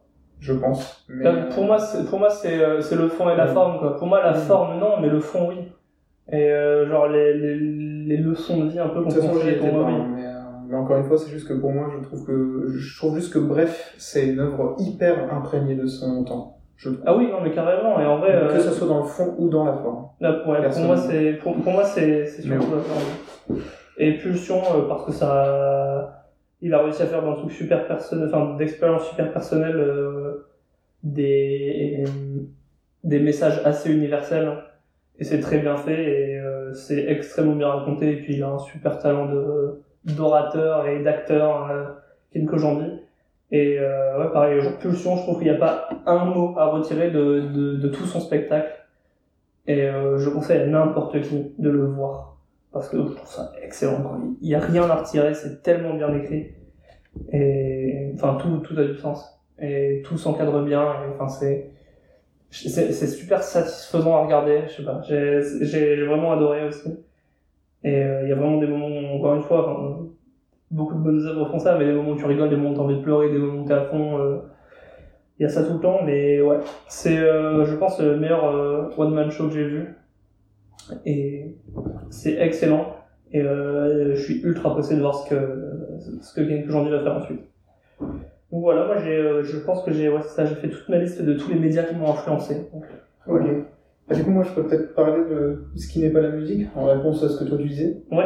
Euh, donc, il y a quelques trucs qui se recoupent, mais euh, globalement, pas forcément trop. Euh, moi, ce qui m'a vraiment beaucoup... euh, ce qui a eu beaucoup d'impact sur moi quand j'étais petit, c'était les dessins animés, de manière générale. Que ce soit les films d'animation ou euh, les séries à la télé en, en animation. Et en fait, euh, moi, ce qui m'a le plus touché, c'était l'œuvre d'un artiste occidental, mais c'était un peu le, j'ai pas envie de dire le Miyazaki 2, parce que c'est très différent comme thème, mais c'était le travail de l'animateur Don Bluth, dont je t'ai déjà parlé plein de fois, euh, qui, a Oui, travaillé, euh, qui a travaillé chez Disney à un moment, euh, qui a fait, enfin qui était en charge du jeu Dragon Slayer, hein, qui est très connu pour être super dur et qui est tout en animation. Et en fait, il a fait plein de films où, en fait, pour moi, c'était comme tu le disais pour les films de Miyazaki, c'était des films qui ne n'adoucissaient rien du tout. Ouais. Et je trouvais, personnellement, dès que j'étais petit, j'ai toujours accordé de la valeur à ça, dans le sens où j'aimais bien les films Disney aussi, il n'y avait pas de souci avec ça. C'est simplement que les films Disney, le gentil va forcément gagner, le méchant, il est méchant pour être méchant, mais c'est pas si grave que ça. Au pire, il va faire quoi? Il va tuer le gentil. Ah, mais mais si, gentil, mais euh, tue le gentil, ben, un générique, tu vois. Et en plus, non, parce que ça n'arrive jamais. Mais euh, dans les films de Don Bluth, bah déjà, je vais pas les spoiler, mais euh, ça arrive que le gentil meurt. Et le film finit sur le gentil, il est mort. Et le méchant, il a gagné. Bah ouais. Et c'est- Là, c'est possible. et hein. c'est et c'est ça le film, parce que des fois ça, Ouais. des fois ça Ouais, je arrive. trouve ça trop bien de, de présenter ça. En vrai, moi, je sais qu'à chaque fois que je voyais un truc comme ça, forcément, ça me touchait de ouf. Mais euh, en vrai, avec du recul, je suis très content qu'on m'ait pas pris pour un con. Bah, il y a ça, et puis, qu'on m'a vraiment Bah ouais, mais il y a les deux. Hein. Tu vois, pour moi, ça pose la question de, comme tu disais sur les films de Miyazaki, où tu disais que le thème était clair. Et où en fait, je me dis, euh, effectivement, le thème, il est pas subtil, mais des fois, la subtilité, on s'en tamponne. Et globalement, c'est un petit peu ça avec les films de Don Bluth aussi, où c'est toujours un petit peu clair que ceux qui veulent être riches et célèbres au prix de la relation avec les autres, c'est les méchants. Globalement, c'est ça qu'il dit à chaque fois. Son thème, c'est les riches, c'est les méchants. C'est un peu, c'est un peu toujours ça. Mais le fait est que c'est quand même intéressant parce que ça développe des univers trop trop cool. Où en Ouais. fait, euh, c'est un petit peu, euh, c'est un petit peu tout le temps les aristochats ces films. C'est un petit peu toujours, euh, oui, non, mais c'est vrai qu'il y a le truc principal. Mais si tu regardes à côté, il y a des mecs qui vivent dans les égouts et tout, et que, qui en fait sont, sont les gentils. Euh, D'ailleurs, dans le film dont euh, je vais pas dire lequel c'est, mais qui finit par la mort du héros, le message un peu du film, en, fait, c'est que le méchant, il a, c'est peut-être le seul qui survit, mais en fait, ça valait pas la peine que lui survive. Parce que lui, tout le monde s'en fout. Mais que le gentil qui meurt, lui, en fait, il va manquer à des gens. Et en ça, il a quand même gagné, même s'il meurt. Et c'est un peu le message du film. Et je trouve que c'est super violent de dire ça à n'importe qui, mais je trouve ça super bien d'arrêter de dire, enfin, que lui, à cette époque-là, son point de vue, c'était il faut arrêter de dire aux enfants que le monde c'est bien pour qu'ils se rendent compte une fois adultes qu'en fait c'est pas le cas. Parce que c'est beaucoup mieux de leur dire le monde c'est qu'une série de choix et que tu les fais en, en toute conscience de ce que ça implique. Ouais. Et que les dessins animés ça devrait plutôt être une façon de t'entraîner aux vraies choses. Et euh, du coup c'est un petit peu la même, le, même, euh, le même format que... euh, comment il s'appelle Je vois tout à fait sa tête et ses films. Euh, il a fait L'étrange Noël de Monsieur Jack, Tim Burton. Ouais. Euh, c'est la même chose, sauf que Tim Burton, lui, c'est la forme qu'il trouvait trop enjolivée chez Disney. Don Bluth, c'était le fond. Parce que ces films ressemblent à des films Disney visuellement, mais les thèmes, ou même l'animation, les gestes sont ultra violents. L'un de ses films les plus connus, c'est Anastasia. Oui, C'est le seul oui. qui soit vraiment très fortement connu. Mais il a fait plein de, de films extrêmement cool qui, euh, qui prennent le temps de, d'aller dans le détail. Et en fait, dans les autres dessins animés qui, je trouve, ne prenaient pas du tout les enfants pour des cons, il y a une série de dessins animés qui, eux, passaient à la télé. euh, dans une émission qui s'appelait Sa Cartoon et qui est de très bons souvenirs pour euh, ceux de mon âge qui adoraient les dessins animés et qui le regardaient à l'époque. Euh, c'était le dimanche soir sur Canal+. Du coup, il y avait un peu ce côté, euh, c'était en clair, évidemment. Du coup, il y avait un petit peu ce côté de, quand tu regardes sa cartoon, la fête est finie. Parce que le lendemain matin, tu vas à l'école. Ouais, Donc il y avait vraiment ce côté, tu vois. Et, euh, et en fait, dans sa cartoon, il y avait, en fait, sa cartoon d'ailleurs que, à qui j'aimerais tirer mon chapeau. Parce qu'ils ont toujours présenté des dessins animés qui sont limite pas pour les enfants et où je trouve que c'est super limite par moment. Euh, je sais qu'ils avaient diffusé à un moment la série Kaelou, une série d'animation française qui est extrêmement bonne. Si jamais euh, vous voulez la regarder, elle m'a pas spécialement inspiré parce que j'étais déjà assez vieux quand elle est passée. Mais à chaque fois que je voyais mon petit frère devant, je trouvais ça hallucinant que ça passe à la télévision parce que le, le sous-texte est surligné, si tu veux. Oui. Donc les enfants ne comprennent pas, mais c'est pourtant super clair et c'est extrêmement pas pour les enfants.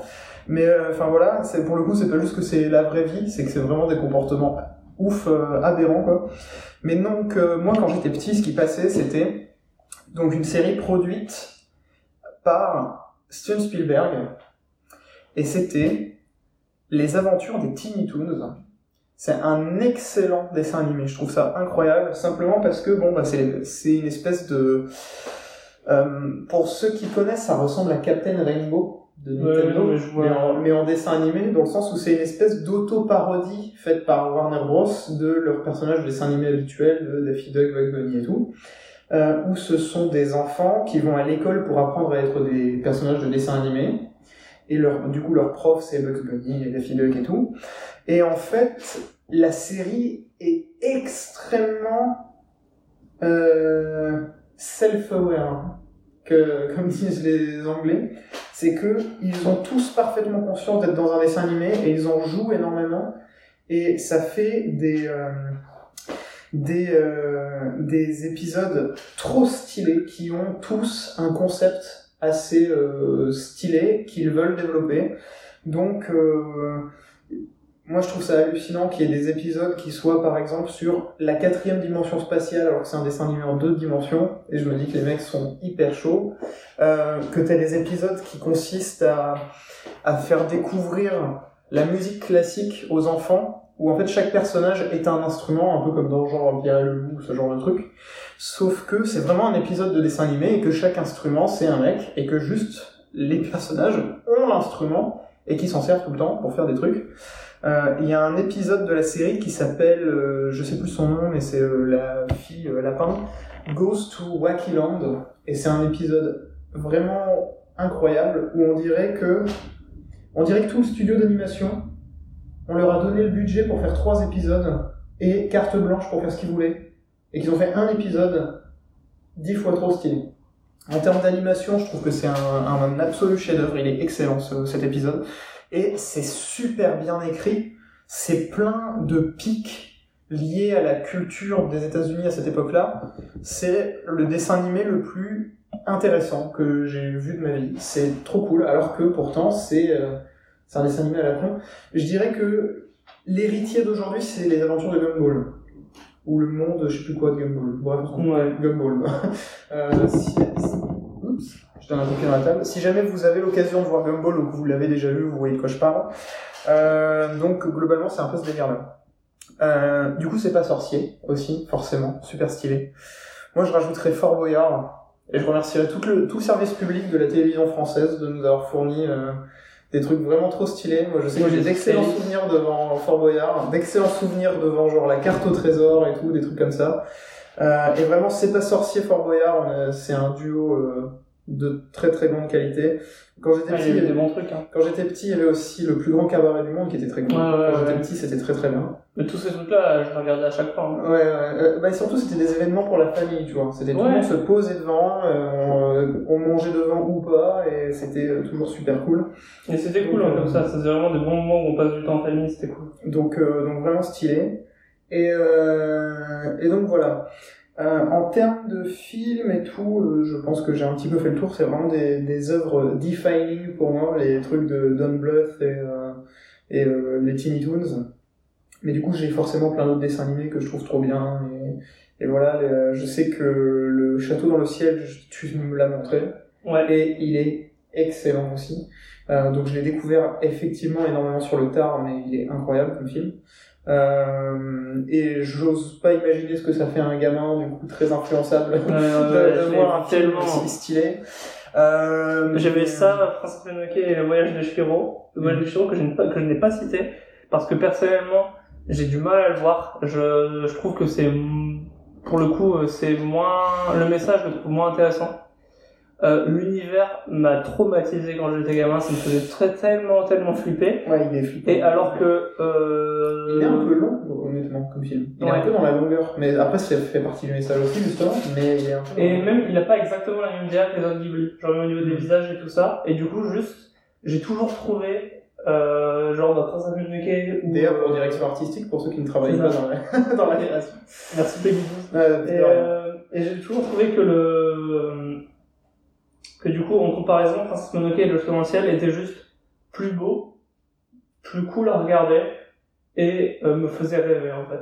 Oui, me ouais. faisait voyager. Et je m'imaginais tellement de choses en les regardant. Et du coup, euh, je suis pas un gros fan de Shiro. Voilà, je l'ai vu, je l'ai vu deux fois, c'est tout. Voilà les fans de Shihiro Allez, Seti. c'est ça.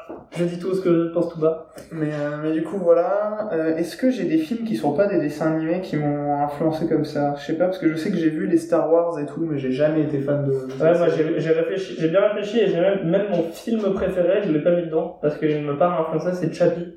Mais Ah oui. il, il ne m'influence pas. C'est mon film préféré juste parce qu'il évoque et bien des thèmes que j'adore, mais c'est pas lui qui me les a mis en tête quoi. Oui, ouais, d'accord. Donc du coup, c'est juste que c'est un bon écho à ce que j'aime et c'est tout. Donc euh... Ah si, il y a un dessin animé que j'ai pas cité, je vais un peu tricher parce que j'ai deux dessins animés à citer qui en fait sont des dessins animés où il y a du film live action dans des mélanges différents, forcément ouais, Roger c'est- Rabbit, Ouais. excellent. Euh, c'est pas à moi de le dire, hein, tout le monde le dit qu'il est excellent de toute façon. Gueule. hein. Euh, Ah merci, sympa. Euh, Et le deuxième film, c'est un film sur lequel tout le monde adore rager. C'est un film qui s'appelle Richard au pays des livres magiques. Donc un- le pire titre du monde en français. Mais genre le, le héros est joué par Macaulay Culkin. Et euh, c'est un, un gamin qui est peureux, qui se retrouve pris dans une tempête avec son vélo et qui se retrouve obligé à aller dans une bibliothèque pour se cacher. Et, euh, Ah oui, ouais, il rentre dans et qui rentre dans les livres et machin. Et en fait, là où c'est super stylé, c'est que ça aussi, c'est un, un film extrêmement violent en dessin animé. Et en fait, le, le film, il est sur le thème de surmonter sa peur. Et ça se voit, parce qu'il Ouais. est très violent ce film. Et, je trouve que du coup, justement, c'est le genre de thème qu'on- qu'il y a plus trop dans les animés actuels. Alors, je suis peut-être rageux en disant ça, mais c'était mieux moi, avant. ça, bah non, il y a un peu, de- il y a un peu de c'était mieux avant, juste parce que euh, c'est de plus en plus manichéen et assez simple, et je trouve que, à part les, à part les Pixar, euh, par contre, Toy Story 4, définitivement, Oui. c'est mon Toy Story préféré. Euh, je pensais jamais dire ça. Je t'ai pas été pour le voir, je l'ai vu. Alors que le 1 et le 2, euh, je les ai poncés. Hein. Franchement, les Ouais. gamins, euh, là, je les ai pas mis dans la liste parce qu'ils me sont pas venus en tête, mais en vrai, euh, ils font aussi partie des gros médias qui m'ont influencé. Et sincèrement, Toy Story 4 est vraiment, je trouve, mieux sur tous les points que le Toy Story 1 ou Toy Story 2. Bah moi, je vais, je vais pousser mon petit coup de gueule. Qu'on soit clair, je respecte tout à fait les avis des gens, et s'il y a un film qui vous fait kiffer, il est bien. Il n'y a pas de... y a Bah pas de oui, ça. Mais je trouve ça triste qu'au lieu de faire des dessins animés qui parfois sont violents, pas dans le sens violent, euh, c'est gore et des mecs se font frapper, non, mais mais le violent message est dans, violent. dans, dans les thèmes ou dans les, les moments, il y a... C'est-à-dire que vous pouvez avoir des drames humains, même si les personnages c'est des petits renards en plastique. Hein. Euh, en fait, on s'en fout. Euh, le truc, c'est que je trouve ça triste qu'au lieu de faire des films d'animation comme ça, on fasse des films en images de synthèse pour remplacer les films d'animation et qu'on les adoucisse encore par rapport aux films d'animation. Ah ouais, ouais. Euh, et je trouve ça terriblement On triste. parle évidemment d'aucun film de grande grosse compagnie. Personne, mais c'est juste que je trouve ça.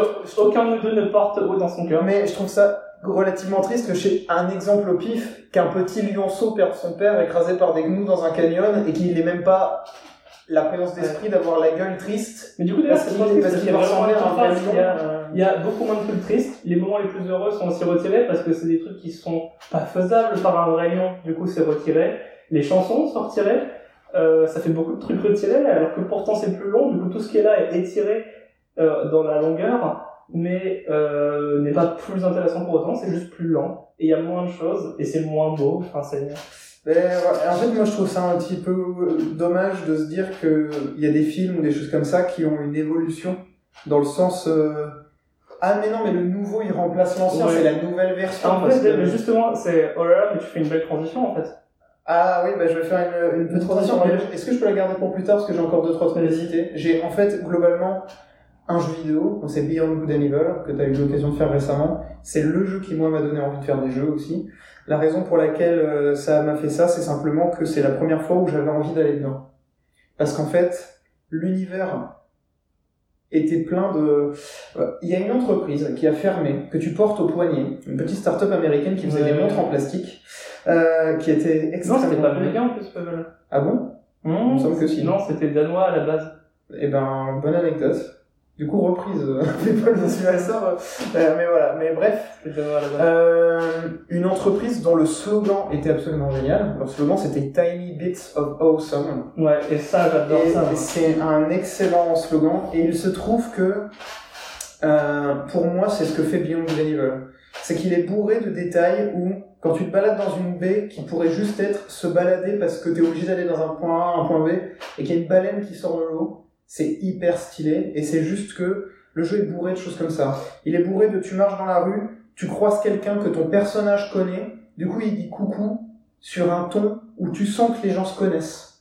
Et il y a un côté tellement sincère dans le jeu et tellement authentique. Ah, mais ouais, Que- il respire de vie. Hein. En fait, le, rien dans le jeu n'a l'air d'être là pour essayer de t'impressionner. Mais ça fait que limite, du coup, je Et trouve que le... c'est plus l'ambiance qu'a le jeu est limite mieux que le jeu lui-même, juste parce que ça dépasse tellement ce que c'est en fait. En fait, pour moi, l'ambiance du jeu, elle surligne pourquoi la vraie vie, c'est super stylé. Ouais, mais il aurait- ouais, en fait, l'univers du jeu me permettrait d'écrire des dizaines de livres, quoi. Enfin, c'est Oui. excellent. Simplement parce que c'est un, c'est un procédé que j'adore, où les mecs ont une vision, les créateurs ont un univers en tête, sauf qu'au lieu de, on va se le dire, de faire un petit peu de la branlette à vous le montrer Mais alors, Ouais, c'est- 12 là. Non, non, non, mais attention, si vous me passez l'expression, non, non, mais au lieu de faire une, une œuvre dans laquelle euh, il passe deux heures à essayer de vous convaincre que c'est stylé en vous montrant des petits éléments pour que vous ayez l'impression que c'est cool, il vous montre juste une histoire et il se trouve qu'elle a lieu dans un univers qui est stylé. Ouais. Et le jeu n'essaye jamais d'en faire des caisses. Ouais, non, pour les gens, pour cool. les gens qui vivent, c'est normal. Parce que c'est normal pour eux. Et ça fait que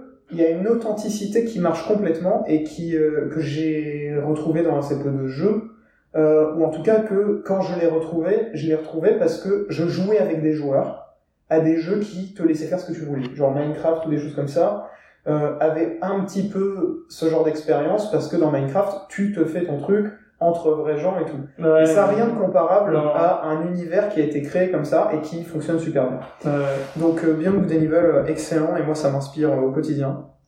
Ouais, et euh, pour finir, un livre, et ça ne surprendra absolument personne, parce que je crois que j'en ai... Oui, ça m'étonnait que tu m'en aies pas encore parlé. Euh, C'est Les désastreuses aventures des orphelins Ouais, Baudelaire. ça m'étonnait que tu n'en parles pas encore. Parce que, euh, d'ailleurs, je recommande la série Netflix aux ceux qui n'ont pas lu le livre, mais euh, bah, de toute façon, je crois que j'en ai parlé dans Chill Galette. On a dû en parler. J'ai parlé du fait que le message pour moi n'était pas dans la série, le message du livre. Et euh, pour moi, en fait, ce qui m'inspire dans le livre, c'est que le livre, en gros, dit il n'y a pas de méchant, il n'y a pas de gentil. Il y a que des gens qui font des choix tout le temps. Et quand tu fais le choix qui t'arrange, euh, souvent c'est un choix qui n'arrange pas plus les autres que toi. Et que euh, quand t'es gentil, c'est que tu fais un choix qui euh, te fait peut-être perdre un peu de confort, Ouais. mais dans tous les cas est meilleur pour les autres. Et que les gens qui sont qui passent pour des méchants, c'est simplement des gens qui ont tellement peur de se faire léser dans la vie qu'ils font toujours le choix qui les arrange pour par peur de finir dernier et de regretter euh, et d'avoir peur un jour qu'on ne leur rende pas les services qu'ils donnent.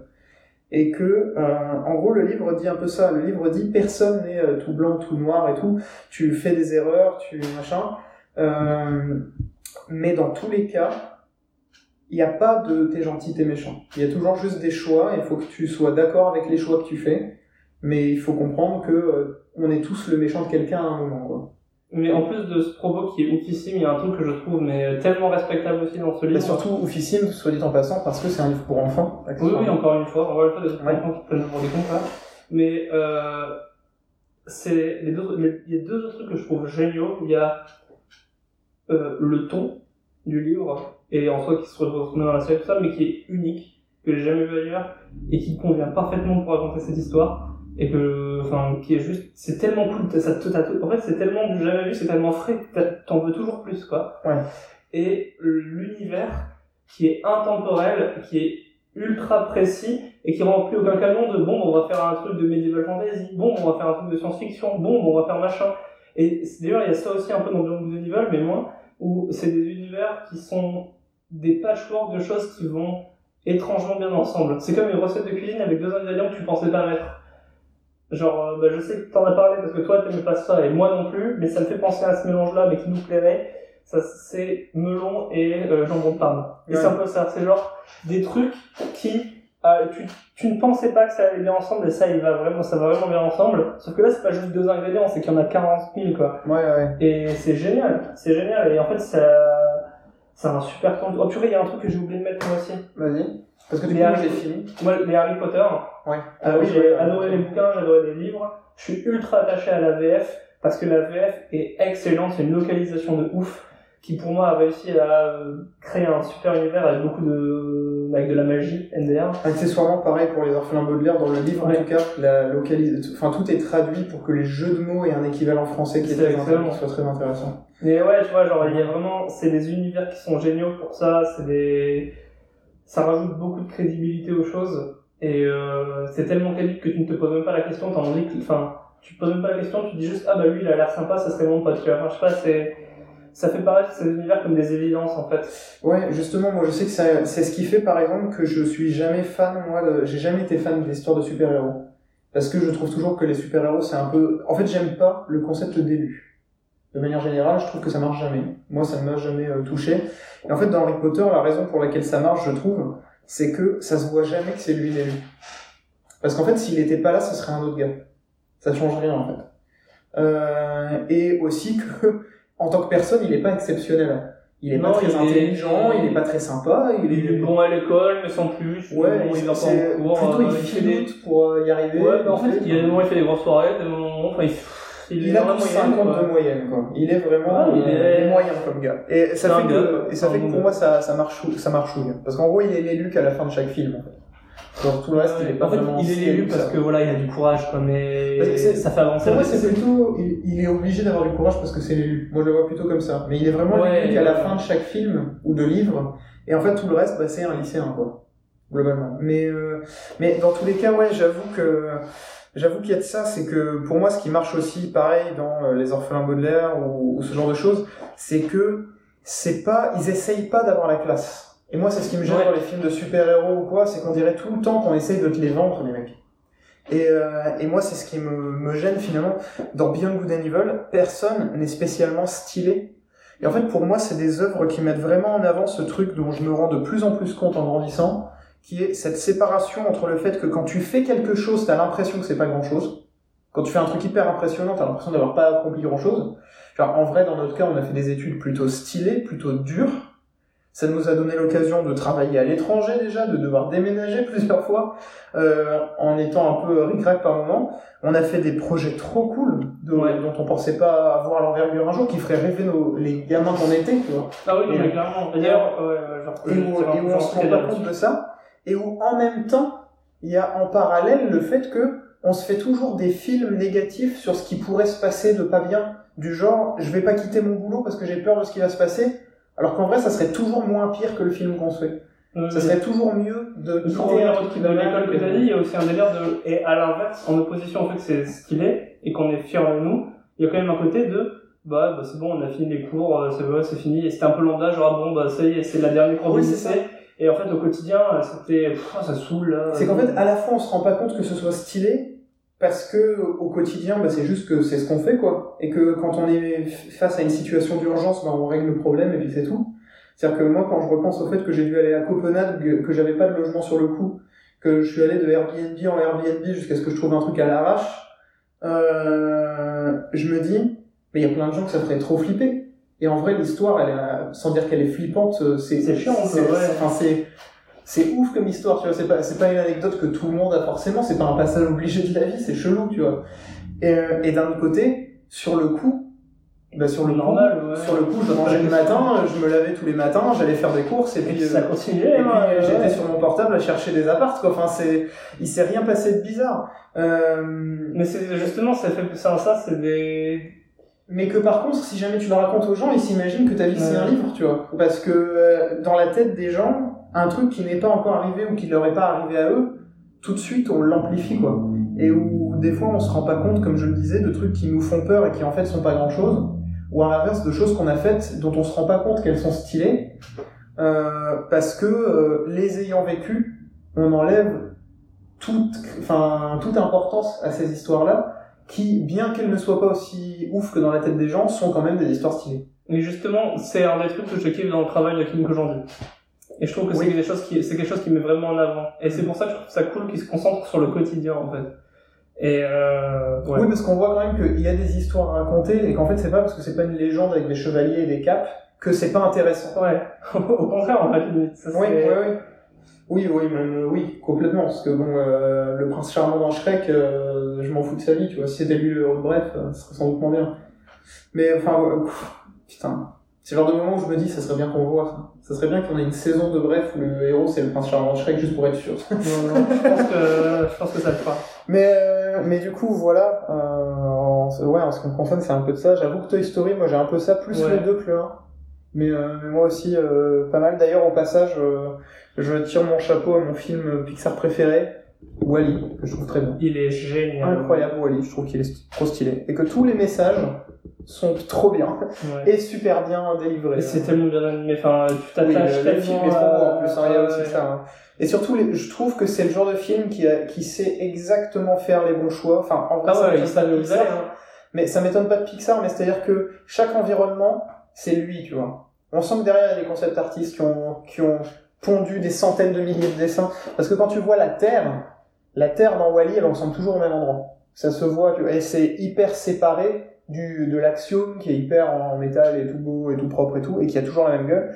Et où, et où vraiment il y a, bah, c'est, enfin, il y a hyper de l'âme et de l'identité dans chaque élément. Et je pense que moi, c'est c'est toujours un truc où. Euh, vois, Même encore maintenant, avec, avec plusieurs années de recul par rapport à tous ces trucs qui m'ont influencé depuis que je suis gamin, avec du coup la Wally, euh, Mhm. Wind Waker, euh, tous, tous les trucs qu'on a déjà mentionnés avant, peu importe le nombre de que j'ai par rapport à ça, j'arrive pas encore exactement à poser le doigt sur, ce- sur ce que ça m'a fait, mais je sais que ça m'a influencé parce que j'ai adoré voir ce genre de trucs-là. Des mondes réels qui présentent des problèmes réels dans la vie réelle, quoi. Ouais, bah en fait, pour moi, ce qui fait que ça marche, tu parlais de personnages manichéens dans le château dans le ciel. Pour moi, en fait, la raison pour laquelle ça marche, c'est simplement que, euh, pour moi, ils- ils sont, ils, ils, ils jouent un rôle hyper précis. Les Ah oui, c'est des outils. C'est des outils, ouais. C'est-à-dire que pour moi, le personnage qui est juste gentil, il sert à montrer l'impuissance d'un mec juste gentil qui est tout seul. Mhm. Et, et Ça marche. là contre quelque chose qui est plus repas, quoi. Ouais, et en fait, au final, il est tout le temps en mode vas-y, on y va. Mais en fait, il se fait balloter tout le film. Et, euh, et euh, la fille, dont j'oublie le nom, mais je, je sais même pas si elle est en. Je- Elle a un nom. Euh, le gamin c'est pas Zou et elle c'est. Euh... Merde, je sais plus son nom. Mais bon, bref. Elle- C'est le machin de la putain. Mais... Bah oui, ouais, du coup, forcément. Mais en fait, ce qui se passe, c'est que le fait qu'elle soit amnésique, pour moi, c'est pas genre, ah ouais, du coup, euh, elle est amnésique, donc une légende. Non, non, pour moi, le fait qu'elle soit amnésique, ça sert juste à ce qu'elle soit nous, en fait. Euh, Elle sert juste à ce que ce soit la elle caméra par laquelle on voit le film. Et que elle, elle soit choquée partout, comme nous, on serait choqués partout, euh, pour, juste pour permettre d'équilibrer certains trucs. Ouais, Chiita. C'est ça.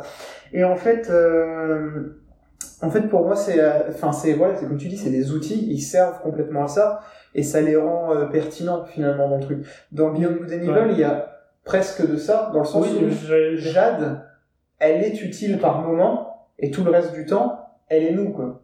Et, et dans, la juste à- la même manière, dans, euh, les, dans par exemple euh, Zelda Waker, c'est un truc que Nintendo font beaucoup dans leurs jeux, ils définissent leur personnage par rapport à une utilité. Genre même dans Animal Crossing, Monsieur Resetic, il est là parce que tu, quand tu, tu resetais ta console. Ouais. Même son nom, c'est ça. Ouais, En fait, c'est vraiment, ils, ils prennent des actions, des choses. Des Marais et outils. Chaussette qui sont les, les flics, du coup, là. C'est ça. Mais c'est vraiment, c'est, et je trouve ça trop bien fait. Je trouve ça trop, trop bien parce que c'est. En fait, pour moi, du coup, ce que toutes ces choses ont en commun, c'est une espèce de cohérence où on avait la conversation avec euh, d'autres personnes qui sont des amis euh, très proches.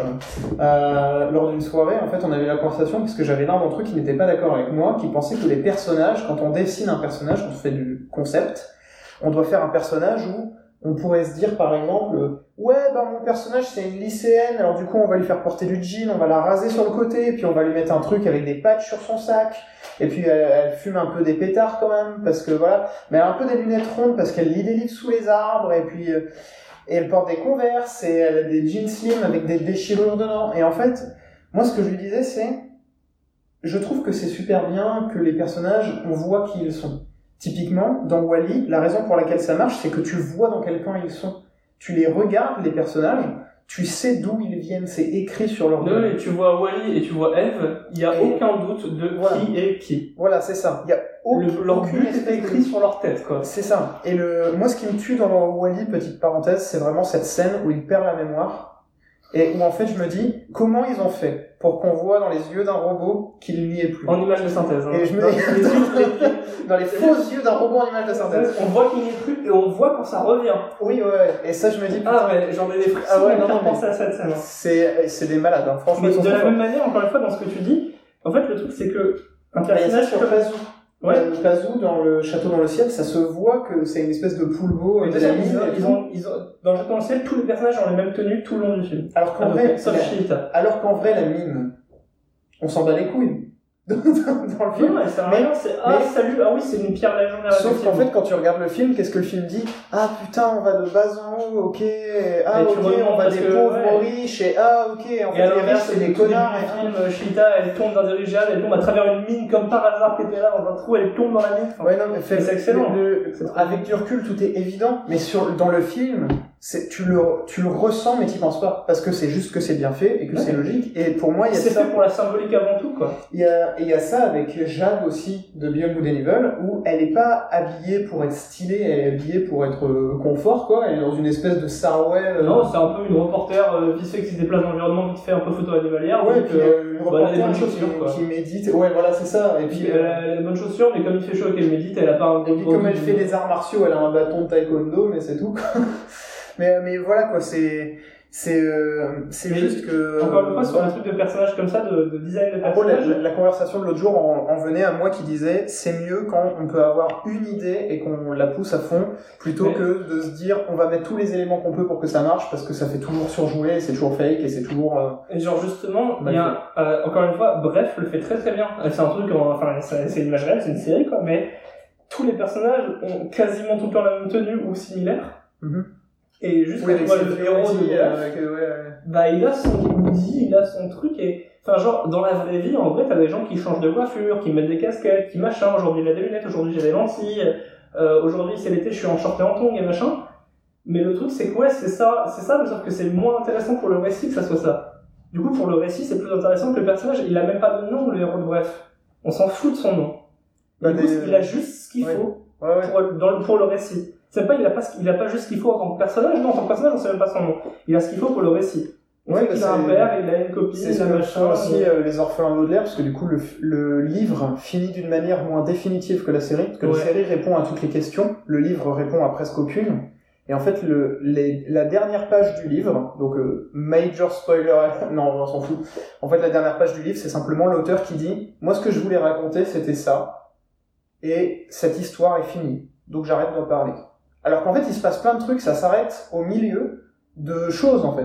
Ouais, c'est- là c'est pas- une continuité pour finir. hein. Voilà, c'est ça. Mais en fait, c'est- c'est, ça ne s'arrête pas, euh, ça s'arrête pas à, à une fin. Il n'y a pas de fin. Il a juste décidé qu'il allait parler d'un événement. Et en fait, c'est, en soi, c'est cohérent parce que, en gros, ça raconte les orphelins Baudelaire qui font poursuivre par le comte Olaf, euh, le méchant. Euh, et en fait, c'est juste que l'histoire commence par quand ils se font poursuivre par le comte Olaf, pas avant. Ou en tout cas, pas beaucoup avant. Et, euh, et voilà. Et du coup, il y a cette, euh, il y a cette logique un peu partout. Et je sais qu'en fait, si je peux rajouter un truc qui, moi, m'a vachement plus influencé que ce que j'aimerais avouer, je, les web-séries françaises des années 2000. Moi, on fait une grande partie de, de mon enfance, euh, enfin de mon enfance, de ma préadolescence, euh, on va dire. Et en fait, euh, je sais qu'il y a une série que je trouve absolument géniale, qui s'appelle Les Opérateurs. Au passage, ça n'arrivera jamais, mais si jamais euh, Monsieur Béroun, qui écoute ce podcast, croisé dans une pizzeria. qu'on a croisé que je me suis dit que j'allais pas faire chier parce que ben, quand tu vas manger une pizza, c'est pas parce que quelqu'un vient de te faire chier. Euh, c'est du super boulot, j'adore cette série, je trouve qu'elle est incroyable et qu'elle a exactement ce même délire aussi, où les personnages ne sont que ce qu'ils sont pour l'histoire et que Enfin, ça va même encore un petit peu plus loin parce que la série est très très méta et du coup il se passe. euh, en fait, on pourrait même croire qu'il ne, se passe jamais rien quand on ne le voit pas, quand on ne regarde pas, il se passe rien. En gros, euh, mais en gros, il y a, cette série est extrêmement simple euh, dans les décors, dans les personnages, etc. Mais euh, ce qui compte, c'est les, les interactions et comment changer un tout petit élément, un, un set de règles installées, ça va tout changer d'un moment à un autre. Ouais, ouais. Et euh, ça marche super bien. Et pour moi, c'est toujours une meilleure logique que d'essayer de blinder de trucs qu'on trouve tous plus stylés les uns que les autres. Commencer d'une base claire et y apporter des petits changements, c'est toujours mieux, je trouve. Ouais. Je pense qu'on a beaucoup parlé. Moi, je pense qu'on a Moi, beaucoup je te parlé. propose de faire une petite pause, auquel cas on aura une transition, comme des grands, parce qu'il faut que je rejoigne les toilettes Vas-y. avant de revenir ici. Et ensuite, et ensuite, on fera notre grand jeu. Allez, trois grand jeu concours. C'est ça.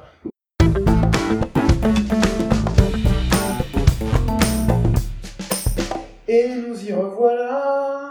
Et donc, ouais. on, a, ri, on a pleuré, on a, partagé aujourd'hui des choses. On s'est livré. On s'est, on s'est livré. Euh, et maintenant, pour finir, il est temps de rigoler. Ça, il est temps de rigoler, de qu'il y ait un peu de cocasserie quand même. Euh, du coup, on a un jeu préparé. Attends, je vais fermer la porte de tes chiottes. Euh, T'as tout à fait raison. Parce qu'ils ne sont pas invités, mes chiottes. ne sont Non, non, c'est pas. Faudrait quoi. Ouais. Euh, du coup, en... pour nous, c'est la reprise. C'est l'épisode de reprise. Et du coup, on a voulu faire un jeu à propos de ça, et faire un, un jeu autour des reprises, des suites, et euh, diverses adaptations. Du coup, on a chacun une liste de 10 euh, œuvres culturelles euh, avec nous. Soit c'est des originaux qui n'ont rien à voir avec quoi que ce soit, soit c'est des remakes, reprises, suites, adaptations, covers, tout ce que tu veux. Donc soit ça a un lien avec un truc, soit rien. Et on va chacun s'en dire, je pense, un chacun son tour. Ouais. On va essayer de compter des points. Ce qu'on va faire, c'est que euh, quand on trouve... Euh... Si c'est une reprise de l'original, on gagne un point.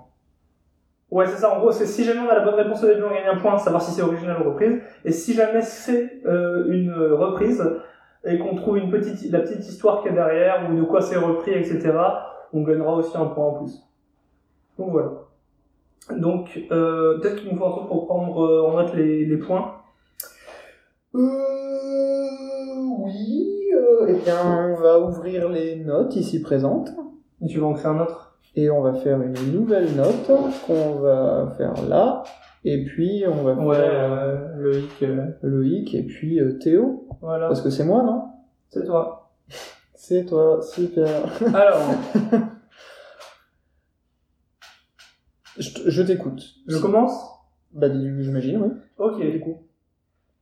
Le film Le Parrain de Francis Ford Coppola, euh, sorti en 1972.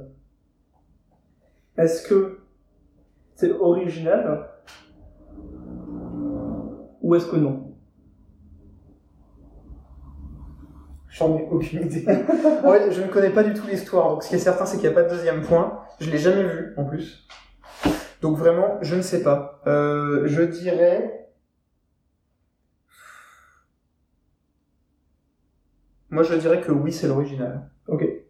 Eh ben c'est l'adaptation d'un livre éponyme de Mario Puzo qui est sorti en 1969, donc trois ans. Donc c'est une adaptation pas longtemps après en vrai. Euh, donc voilà, donc malheureusement pas de point pour toi. D'accord, très bien. Euh, moi, j'ai une première œuvre. La Joconde, ou le portrait de Mona Lisa, de Léonard de Vinci. Mais Leonardo DiCaprio. Oui, exactement. Est-ce que c'est une reprise ou est-ce que c'est l'original Euh... Bah, je sais que lui-même avant a fait différentes versions un peu pour s'entraîner, des, des différentes versions ou quoi.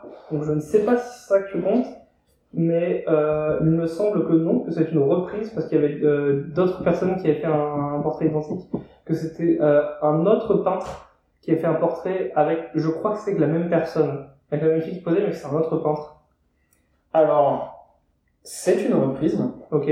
pour deux raisons, dont une que tu as citée, donc ça se Ouais, fait les- ouais. Euh, il y a eu une série de portraits de ce genre, Ouais. et euh, le portrait de Mona Lisa est l'un d'entre eux, et il y en avait plusieurs sur le même euh, modèle, donc, euh, et c'était pas le premier, ni le dernier, la Joconde, c'était l'un de L'un de, ouais, l'un de Et en fait, ces- c'est particulièrement une reprise parce que des études ont montré qu'en fait, il y a plusieurs versions du tableau dessus et qu'il y a eu plein de modifications. Où elle avait des coiffures différentes, des poses avec les mains, Ouais. un visage un peu différent. Yo, tout Voilà, des duck face et tout. Et euh, donc euh, voilà. Donc la Joconde, euh, oui, reprise absolument. Ok. Donc ça vous Allez, fait deux points. deux petits points. Le jeu vidéo Canis Calamedit, aussi appelé Bully, le jeu de Rockstar sorti en 2006. Est-ce que c'est original ou est-ce que c'est une reprise? Je sais que Rockstar, hein, qui a développé ce jeu-là, ont fait un jeu qui s'appelait The Warrior. Ouais. C'est tiré d'un film qui, je crois, est tiré d'un livre peut-être en plus.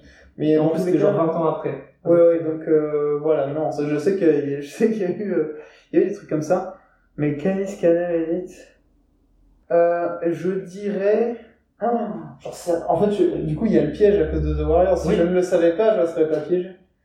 Je dirais. Canis Canamedis. Bully. Canis Calamity. Parce qu'en fait, je, me... je crois qu'il y en a peut-être eu un avant ou un truc comme ça. Et que du coup, ils, ils, en... ils en auraient refait un. Je suis pas sûr. Bah, je vais encore le tenter, je vais dire que c'est l'original. Il y en a, il y en a rien eu avant. Et ben, t'as, le point. Et- c'est l'original. Il y a eu un truc qui s'appelle Bully, euh, qui est sorti 5 ans avant. Et ça a le même nom, du coup, mais ça n'a rien à voir. Et contrairement à The pas, il n'y a pas eu une adaptation. Donc, euh, Calamity, Bully, c'est bien, euh, c'est bien original. Eh ben, quelle histoire T'as vu ça? Alors, moi, c'est une chanson. Une chanson qui s'appelle Tainted Love. Ok. Euh, je vais te la faire écouter là et on coupera parce qu'on n'a pas le droit de mettre de la musique. Bah, quelques secondes, je crois qu'il y a un... Hum, eh non, je me suis renseigné pour être sûr et non, c'est juste pas autorisé du tout et c'est un mythe, malheureusement. Donc, je vais faire écouter la chanson et euh, tu dois me dire si c'est l'original ou pas. Donc, la chanson pour euh, jouer chez vous, c'est Tainted Love de Soft Cell. Ok? Je te la fais écouter? Ouais. C'est infernal, parce que c'est exactement le genre de musique que euh, j'avais pas, enfin je voyais pas le titre, mais c'est ah c'est le genre de musique que tout le monde connaît, Mais tu connais pas le écouter, mais voilà. Ah ouais Mais du coup, forcément sur tous ces trucs-là, il y a toujours un truc. Non mais c'était une reprise parce que 40 ans avant, il y avait Euh, tu sais quoi, je vais, pr- je vais prendre ce problème à euh, contre-pied et je vais partir du principe. C'est sorti en quelle année C'était l'année? Euh, oui, j'ai tout à fait l'année. C'est sorti en 1981. Non, en vrai, je pense que c'est original. Je pense que c'est euh, l'original, c'est sorti en 81 et c'est ça. Eh ben non. Ah putain C'est une reprise euh, d'une chanson euh, d'une artiste qui s'appelle Gloria Jones. Et euh, c'était une chanson avant euh, beaucoup plus rock à l'époque. Euh, je vais te dire ça tout de suite. Euh, 1976. Ok. Donc c'est arrivé Ouais, 5 ans après l'original. Mais, mais voilà, donc c'était, c'était donc un piège. Oh là là, Love est une, est une reprise. Et, je vérifie rapidement, et moi j'ai j'ai une musique également là. Euh, je vais pas te faire écouter voilà, pour le montage parce qu'elle est assez connue je pense. I will, I will Always Love You de Whitney Houston, Euh, sorti en 92. du coup, moi je l'avais dans ma liste. je l'ai- je enlevé parce que Ah. je, je savais qu'on en avait Maintenant, parlé. j'ai une autre musique. Si, Non, je vais si tu veux, remplacer. parce que je la connais. Celle-là, je Je, connais je exactement. remplace par une autre musique que j'ai aussi, Ouais. j'avais trois en rab au cas où. Ah, bien. Mad World, la musique ultra triste dans la BO de Donnie Darko qui est aussi utilisée pour Gear of War, euh, qui est sorti en 2001. C'est une reprise. hein. C'est une reprise d'un groupe qui s'appelle Tears for Fears. Ouais. Et ils ont aussi chanté euh, Everybody Wants to Rule the World. putain, Donc, euh, si, si, et je ben, connais celle-là. je points euh, bien mérités là. Et, mais oui, oui, je, je pour Mad World, je le savais. Ah là là là Ok. Alors moi, œuvre suivante, le livre Charlie et la chocolaterie. Parce qu'il y a eu deux films, un Ouais. par Tim Burton dans les années 2000 et un dans les années 70, dont j'ai oublié le nom du réalisateur. Euh, mais je vous conseille les deux par ailleurs, parce que personnellement je préfère le premier d'ailleurs. Euh, mais le livre de Roald Dahl, est-ce que c'était euh, son histoire originale? Est-ce que c'était la première fois qu'il écrivait cette histoire? Ou est-ce que Charlie et la chocolaterie, c'est une revisite d'une histoire qui existait déjà? Est-ce que je peux faire chier de demander la date de sortie du livre Si tu l'as? euh, Je ne l'ai pas, mais on vit à, l'époque de l'Internet connecté des objets. donc, euh, Je pense que d'un côté, ça me permettra d'avoir une, un- une petite information en plus, mais en même temps, ça me permet de réfléchir. Euh, le livre Charlie et la chocolaterie est sorti pour la première fois aux États-Unis en 1964. Euh, 64. Le film est de 1971, je crois. Le Le premier. film. Ok, donc attends, je réfléchis. Je réfléchis. Euh, je pense. Euh, non, je pense que c'est un original. Je pense que Charlie et la chocolaterie est un original. Ah là là, j'aime pas quand tu me fais ça. euh... Oui. Bah, c'est tout à fait vrai. Charlie Ah la est une histoire originale de Roald Dahl. euh, qu'il a donc écrite après avoir écrit euh, tout un tas d'autres livres, euh, quoique c'est peut-être son premier livre, je suis pas sûr en fait. Mais, ça me fait 4, ah non, ça me fait 1, 3 points, raison. euh, mais dans tous les cas, euh, c'est c'était un livre pour enfants, sachant que euh, il y en a eu euh, un autre. Oui, il y avait l'ascenseur, euh, le, si, c'est ça, Ascenseur Charlie de et le grand ascenseur de verre. Ouais. Euh, et il va dans l'espace. Ouais. J'ai un pote qui les avait lus, qui avait adoré. Et, euh, et donc, euh, voilà, c'est euh, une histoire euh, écrite par euh, une fois qu'il est devenu écrivain, après avoir fait la guerre, euh, la Seconde Ouais. Guerre mondiale, en tant que pilote dans la Royal Air Force pour euh, l'Angleterre. Euh, le film euh, La Mouche de David Cronenberg, sorti en 1986. Ah merde. Euh, voilà, qu'est-ce que tu en penses? Est-ce que tu penses que c'est une reprise? Ah ou merde. c'est l'original? Non, c'est possible que ce soit une reprise, ça, en vrai. Ah merde. En fait, le truc, c'est que la téléportation et les trucs génétiques et tout, c'est tout à fait les thèmes des années 80. Mais c'est juste que voilà, avec le, euh, la créature de Frankenstein et tout, il y a toujours un petit peu le doute que la science génétique qui tourne mal et tout, qu'ils en aient parlé avant, tu vois. On est d'accord qu'il n'est pas question de est-ce que c'est un remake d'un autre film, ça peut aussi juste être adapté d'un livre ou un Ça peut être adapté d'un livre, ça de peut théâtre, être une de théâtre, ça peut être la suite, même si c'est un autre nom que l'original, c'est pas genre machin 2, mais ils ont changé de titre. C'est, est-ce que c'est un truc full original ou est-ce que ça a quelque chose à voir? Ça, ça s'inscrit dans quelque chose d'autre? Est-ce que la mouche c'est reprise entre guillemets, hein, c'est pour le jeu, mais ou original? Avec la mouche, c'est original. Ah là là, c'est faux. Putain, c'est une une reprise de, du film La Mouche Noire, c'est un remake complet du film La Mouche Noire de Kurt Newman qui est sorti en 1958. 1958, mais il était en noir et blanc du coup le film. Ah bah oui, je pense. Donc ouais, Euh, c'est hyper violent. ouais, c'est violent. Ah ouais, ah ben je m'attendais pas à ça. Moi non plus. J'ai Euh, découvert ça dans mes recherches. Ok. Bon, bah du coup moi j'ai mon, mon œuvre suivante. Les pâtes à la bolognaise. c'est une œuvre. Est-ce que c'est une euh, recette italienne, originale, ou est-ce que c'est une reprise? Sais qu'il y a pas mal de... Il y a, voilà, il y a beaucoup de, de, de dilemmes sur oh là là, euh, l'Italie, le pays des pâtes, en fait peut-être pas vraiment. Euh, mais cependant, les pâtes à la bolognaise, c'est quand même Bologne. Euh, donc euh, je pense que ça vient de d'Italie. Attention, je parle pas du nom pâte à bolognaise. Ouais, oui, mais, je vraiment de la préparation. Ouais, la préparation, le plat. Je pense que ça a ce nom-là euh, parce qu'ils en sont très fiers et que c'est genre un truc traditionnel et donc euh, je dirais que c'est euh, que c'est italien. Dans ce cas, je sais pas quoi te dire parce que ton explication, euh, ok, mais c'est pas du tout ce que moi j'attendais comme réponse. Euh, pour moi, je dis c'est pas une, c'est original. Moi, je dis que c'est une reprise. Ok. La raison pour laquelle je dis ça, c'est parce que y a rien dedans qui est italien d'origine. Ni la sauce, ni la viande, ni les pâtes. Ouais, mais en vrai, euh, mis ensemble, la préparation en tant que mais- pâte à la bolognaise. euh, Mais même, du coup, il est fort probable que même la préparation ne soit pas forcément italienne à la base. Voilà, moi je, je conteste ça, monsieur. Donc, euh, on peut contester. Moi, je serais plutôt d'avis de ne pas donner de points, du coup. Mais euh, les nouilles sont chinoises, les tomates ne sont pas arrivées en Italie avant le XVIe siècle. Donc, moi je, je, je, je, je veux mais vérifier. j'aurais pas dû te dire pâte à la bolognaise parce que du coup, euh, la question n'était pas sur la recette des pâtes à la bolognaise. C'était pas la question. Donc, euh, voilà. Mais moi, j'en ai- un autre à la Si place. t'en as un autre à la place, je suis chaud. La chanson Mambo Number 5 de Lou Bega. Est-ce que c'est une originale ou est-ce que c'est une reprise? Euh, juste pour être, pour être sûr, en faisant ça, t'en as quand même dit, enfin, c'est une en plus que t'avais ou euh, Non, je mets au pire, on s'en fout. comme tu veux. Euh, je pense que c'est une originale. Euh, ouais.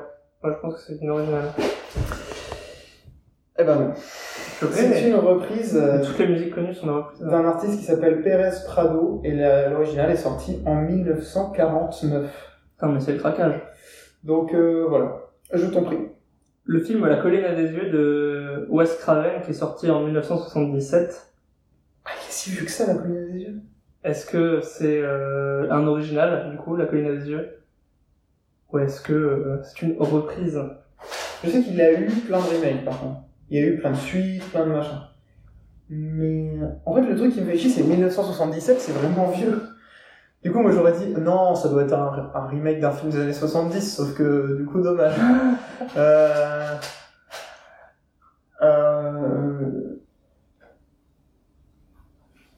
Ça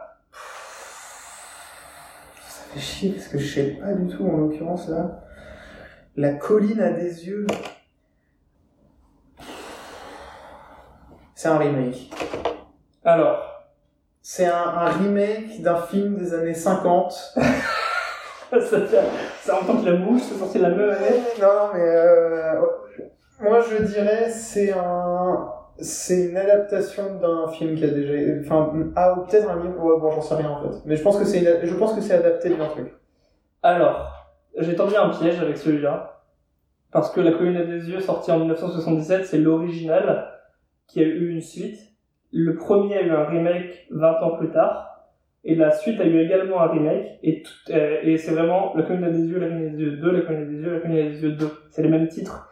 Du coup, ça se voyait quand même que tu voyais, que tu savais qu'il y avait déjà eu des remakes et tout ça. Et que comme t'as- comme t'as dit, ah, mais je pense que ça vient des années 70, tout ça. Même si t'as eu faux, je te donne quand même un point. ah c'est très sympa de ta part Donc euh, 4. eh bien merci beaucoup c'est très gentil euh... question un petit peu euh, transversale le hamburger tout le monde sait qu'en fait c'est pas américain et qu'en fait c'est allemand. Mais est-ce que le hamburger, le pain, le steak, le pain et tout ce que tu veux dedans, allemand, c'est l'original ou pas? Si, c'est l'original. Il me semble que c'est l'original. Je, je, je valide ses paroles.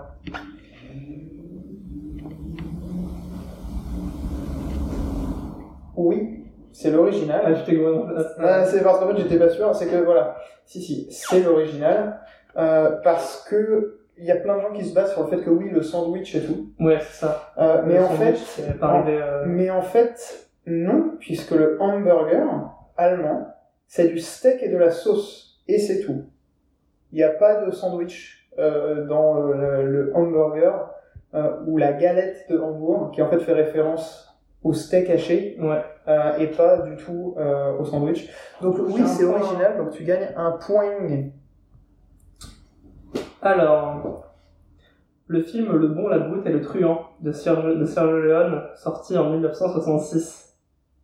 Est-ce que c'est original ou est-ce que c'est une reprise En plus, t'as pris que genre les classiques du cinéma qui me font passer pour un con, parce qu'il n'y en aucun, donc euh, c'est trop bien.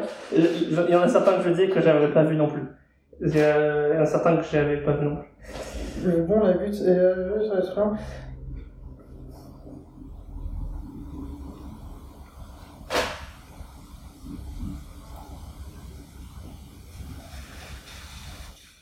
D'un côté, c'est un classique et tout le monde en parle comme si c'était le seul. Ouais.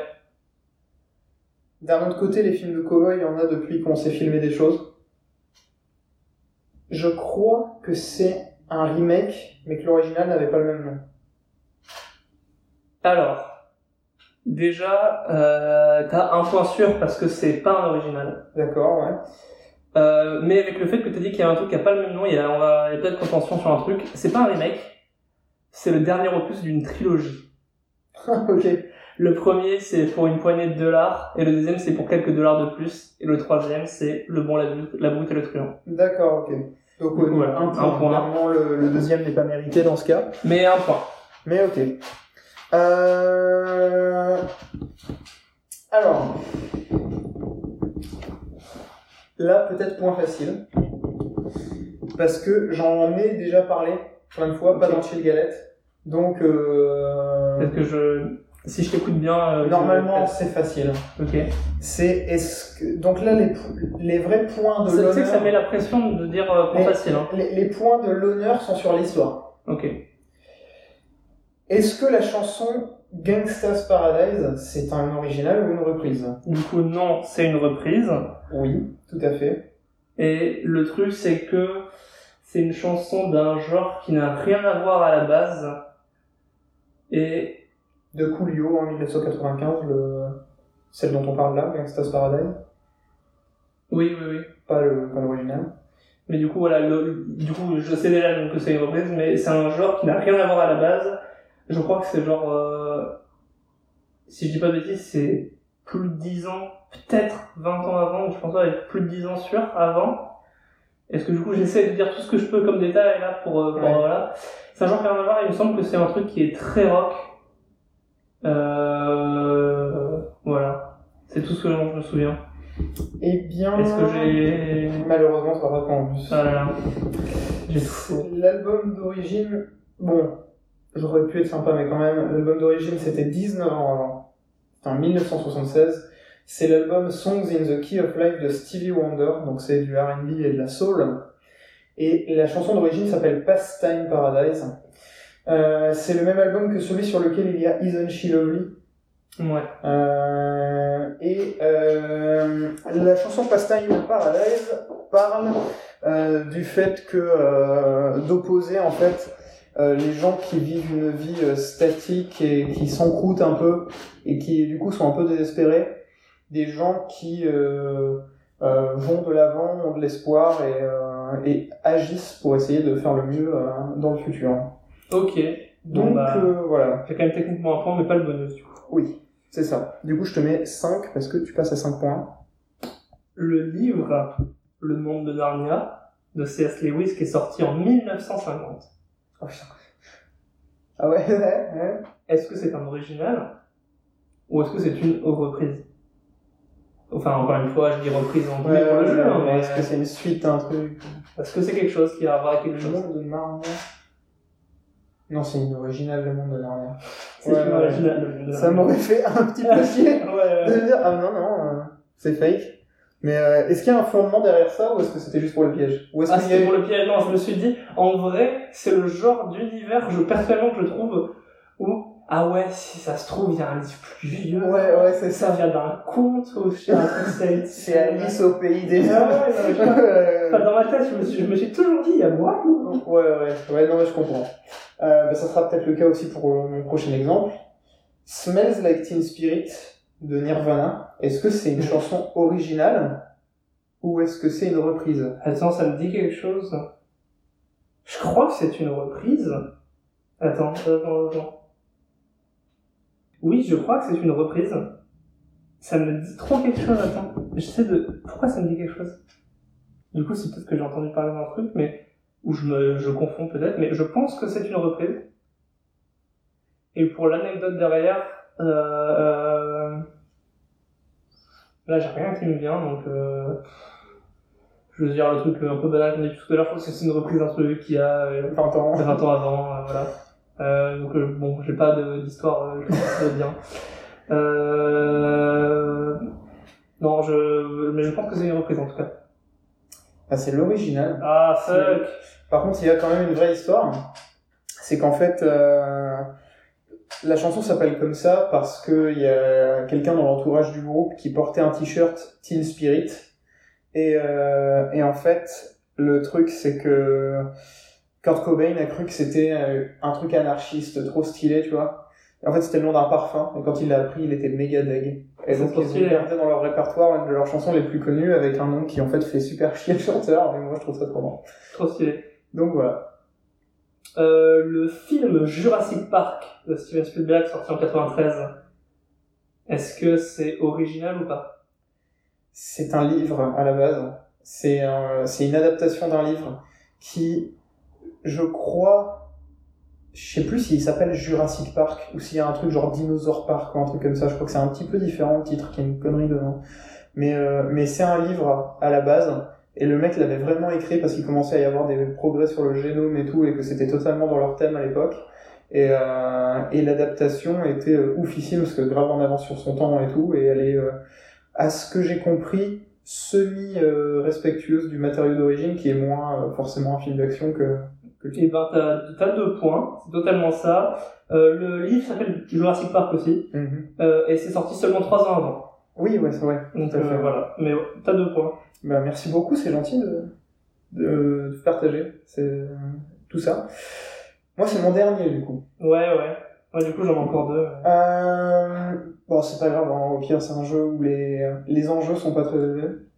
Euh, en Euh, soit, techniquement, j'en ai encore quatre, que j'avais deux bonus. euh, c'est vrai.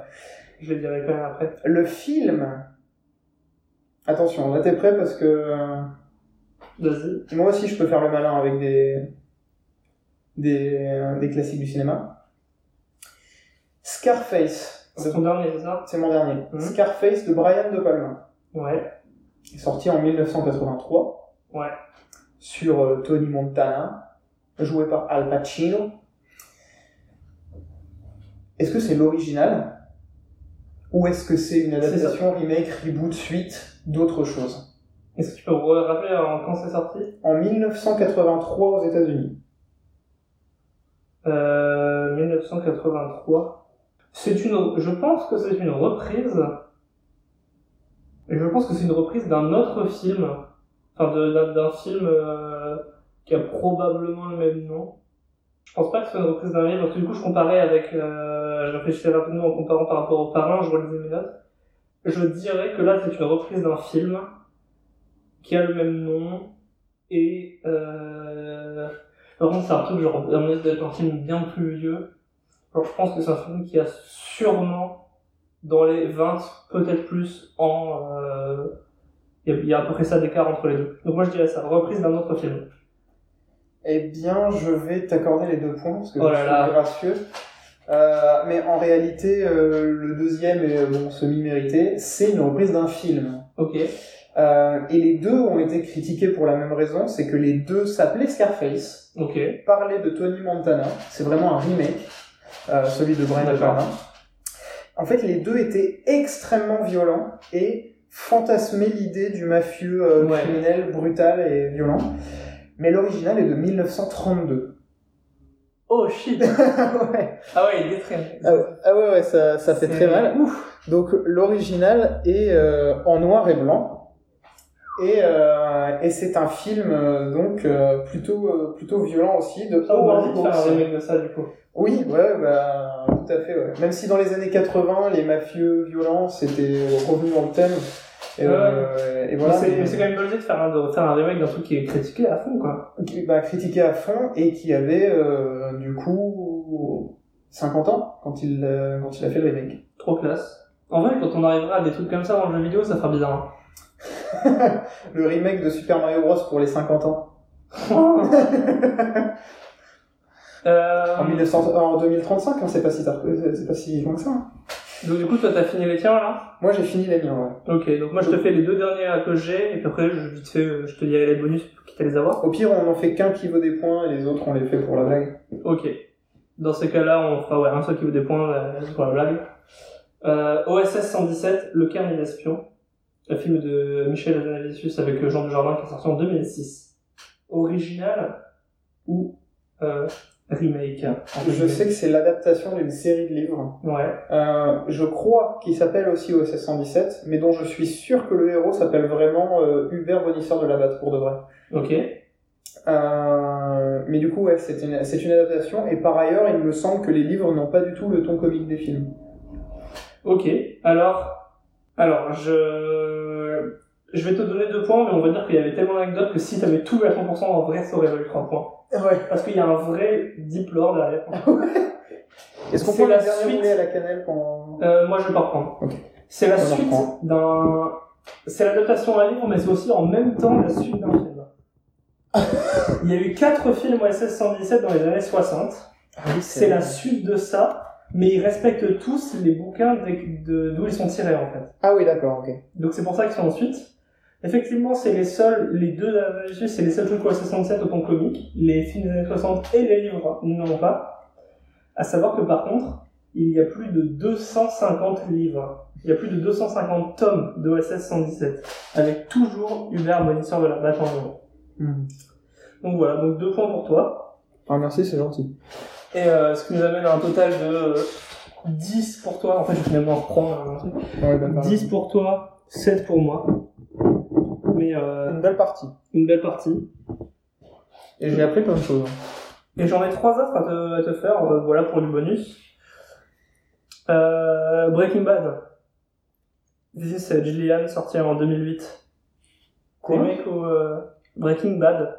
Est-ce que c'est euh, un remake ou est-ce que Ah, la c'est... série Hein Breaking Bad. Non, la série Breaking Bad remake ou enfin reprise machin ou euh, original C'est un livre, non Je crois que c'est euh, adapté d'un livre. Non, c'est full original, mais ça s'est fortement inspiré de deux mecs qui s'appelaient tous les deux Walter White, qui ont vraiment existé.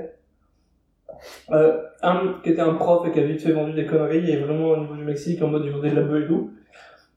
Et un autre qui s'appelait Walter White, qui était supposément le meilleur euh, fabricant et vendeur de meth aux US, qui était en Alabama pendant plus de 30 ans, sans avoir été chopé. Et il a été chopé pendant que la série sortait. Il a été chopé entre la saison 3 et 4. Et ce mec existait vraiment, et les deux s'appelaient Walter White. Et c'était ça qui a inspiré la série. Mais c'est... Du coup, le rôle de la série, c'est les deux en même temps. Mhm. C'est trop marrant. Et euh, Laurent, j'ai comme on dit tout à l'heure, il y a une suite qui s'appelle El Camino, qui sera focus sur Justin Hickman, qui sortira en octobre. Avec petite pub. Netflix, Pour en Netflix, qui 2011, a, Netflix qui a bien besoin de pub en plus. Hein. Non, personne ne connaît. Netflix. Et je pense que là, ah, le film Breaking Bad, personne ne doit en parler en ce moment. Donc, euh, Est-ce que tu vois qui, qui sont Paul Rudd et Steve Carell? Oui, tout à fait. Ils ont joué en 2010 dans une comédie américaine qui s'appelle The Diner. D'accord. Je t'ai retiré la liste parce que je me suis dit que c'était pas très connu. C'est The Diner ou The Dinner? Avec un ou deux M? Deux N. Ah, donc c'est The Dinner. Donc euh, The Dinner. Mm. Ils ont joué dans une comédie qui s'appelle du coup The Dinner. Euh, mais du coup je me suis dit qu'elle allait pas connaître donc finalement je l'ai retiré. Mais euh, la question était de savoir est-ce que euh, c'est une adaptation ou machin, sais pas. Bah, je connais pas le film, je connais juste les deux acteurs. Euh... Je pense que c'était moins intéressant donc je l'ai retiré. Bah ouais, ok. Mais Mais- c'est un remake là. Ok. Dîner de con. Mais non. Une- En 2010 il y a eu un remake américain du dîner de con. Et, euh, qui était lui-même une adaptation d'une pièce de théâtre. Et pour la blague, Jacques Villeray joue le con dans la pièce de théâtre et dans le film français dans les deux. À la base il vient du théâtre, Jacques Villeray. Et voilà. Bah, de toute façon, tout le, tout le cast du film, ils étaient peut-être pas tous dans la pièce de théâtre, Ouais. mais tous du théâtre en général hein, Oui. à la base. Et voilà. Et mon dernier, Brise de Nice, sorti en 2005, réalisé par un mec que je connais pas qui s'appelle James Hutt, et avec Jean Dujardin. Alors, je sais que en soi, c'est officiellement une suite ou une adaptation parce que ça vient d'une série télé, ou en tout cas d'une série de sketchs des, euh, des euh, Nous c'est nous. Ouais, c'est ça. Euh, C'est exactement ça. Et je, je, je, me, je, l'ai- je l'ai retiré parce que je me doutais que t'allais savoir, mais que t'es sûrement un des seuls mecs au monde à savoir. ouais, non, mais ils ont fait des trucs, ils sont, ils ont pas trop euh, survécu euh, dans la postérité, les. Nous c'est nous, mais pourtant ils ont fait des trucs trop stylés, dont Brise de Nice. Mais l'un de mes préférés, c'est- euh, Sagave, la parodie de Stéphane Bern, qui est trop drôle. C'est trop trop drôle, c'est incroyable. Et le personnage de Brise de Nice, c'est un personnage qu'il a créé en s'inspirant d'un mec avec qui il était en cours. D'un mec de sa promo, Jean Dujardin. Il a fait ça parce qu'il disait qu'il y avait un mec qui était genre à côté de la plaque, vraiment dans son monde, qui était toujours bienveillant et sympathique, mais qui était, euh, qui avait ses propres délires et qui poussait les délires à fond et tout ça. Et de vivre la vie, ça lui a inspiré ce personnage-là. C'est ultra cool. Donc voilà, moi ça, j'ai fait le tour de tout ce que j'avais à dire là-dessus. Bah merci beaucoup d'avoir partagé autant d'anecdotes. Moi j'ai appris plein de trucs. Oh là là, reprends grandi. Et je pense que j'ai plus appris que eux euh, m'ont appris de moi. Euh, finalement, c'est moi qui ai, qui ai gagné euh, au change. Non, non, mais euh, voilà, c'est c'est c'est cool et puis ça nous fait euh, ça nous permet de partager sur des trucs où en plus on, on kiffe à la base. Hein. Il y avait quand même des, des bons trucs genre OSS 117, c'est des bonnes refs. Hein. Le reste du temps aussi. Donc euh, donc ouais, ok. Bah stylé comme jeu. Ouais, en On vrai, ça très euh, cool. ouais.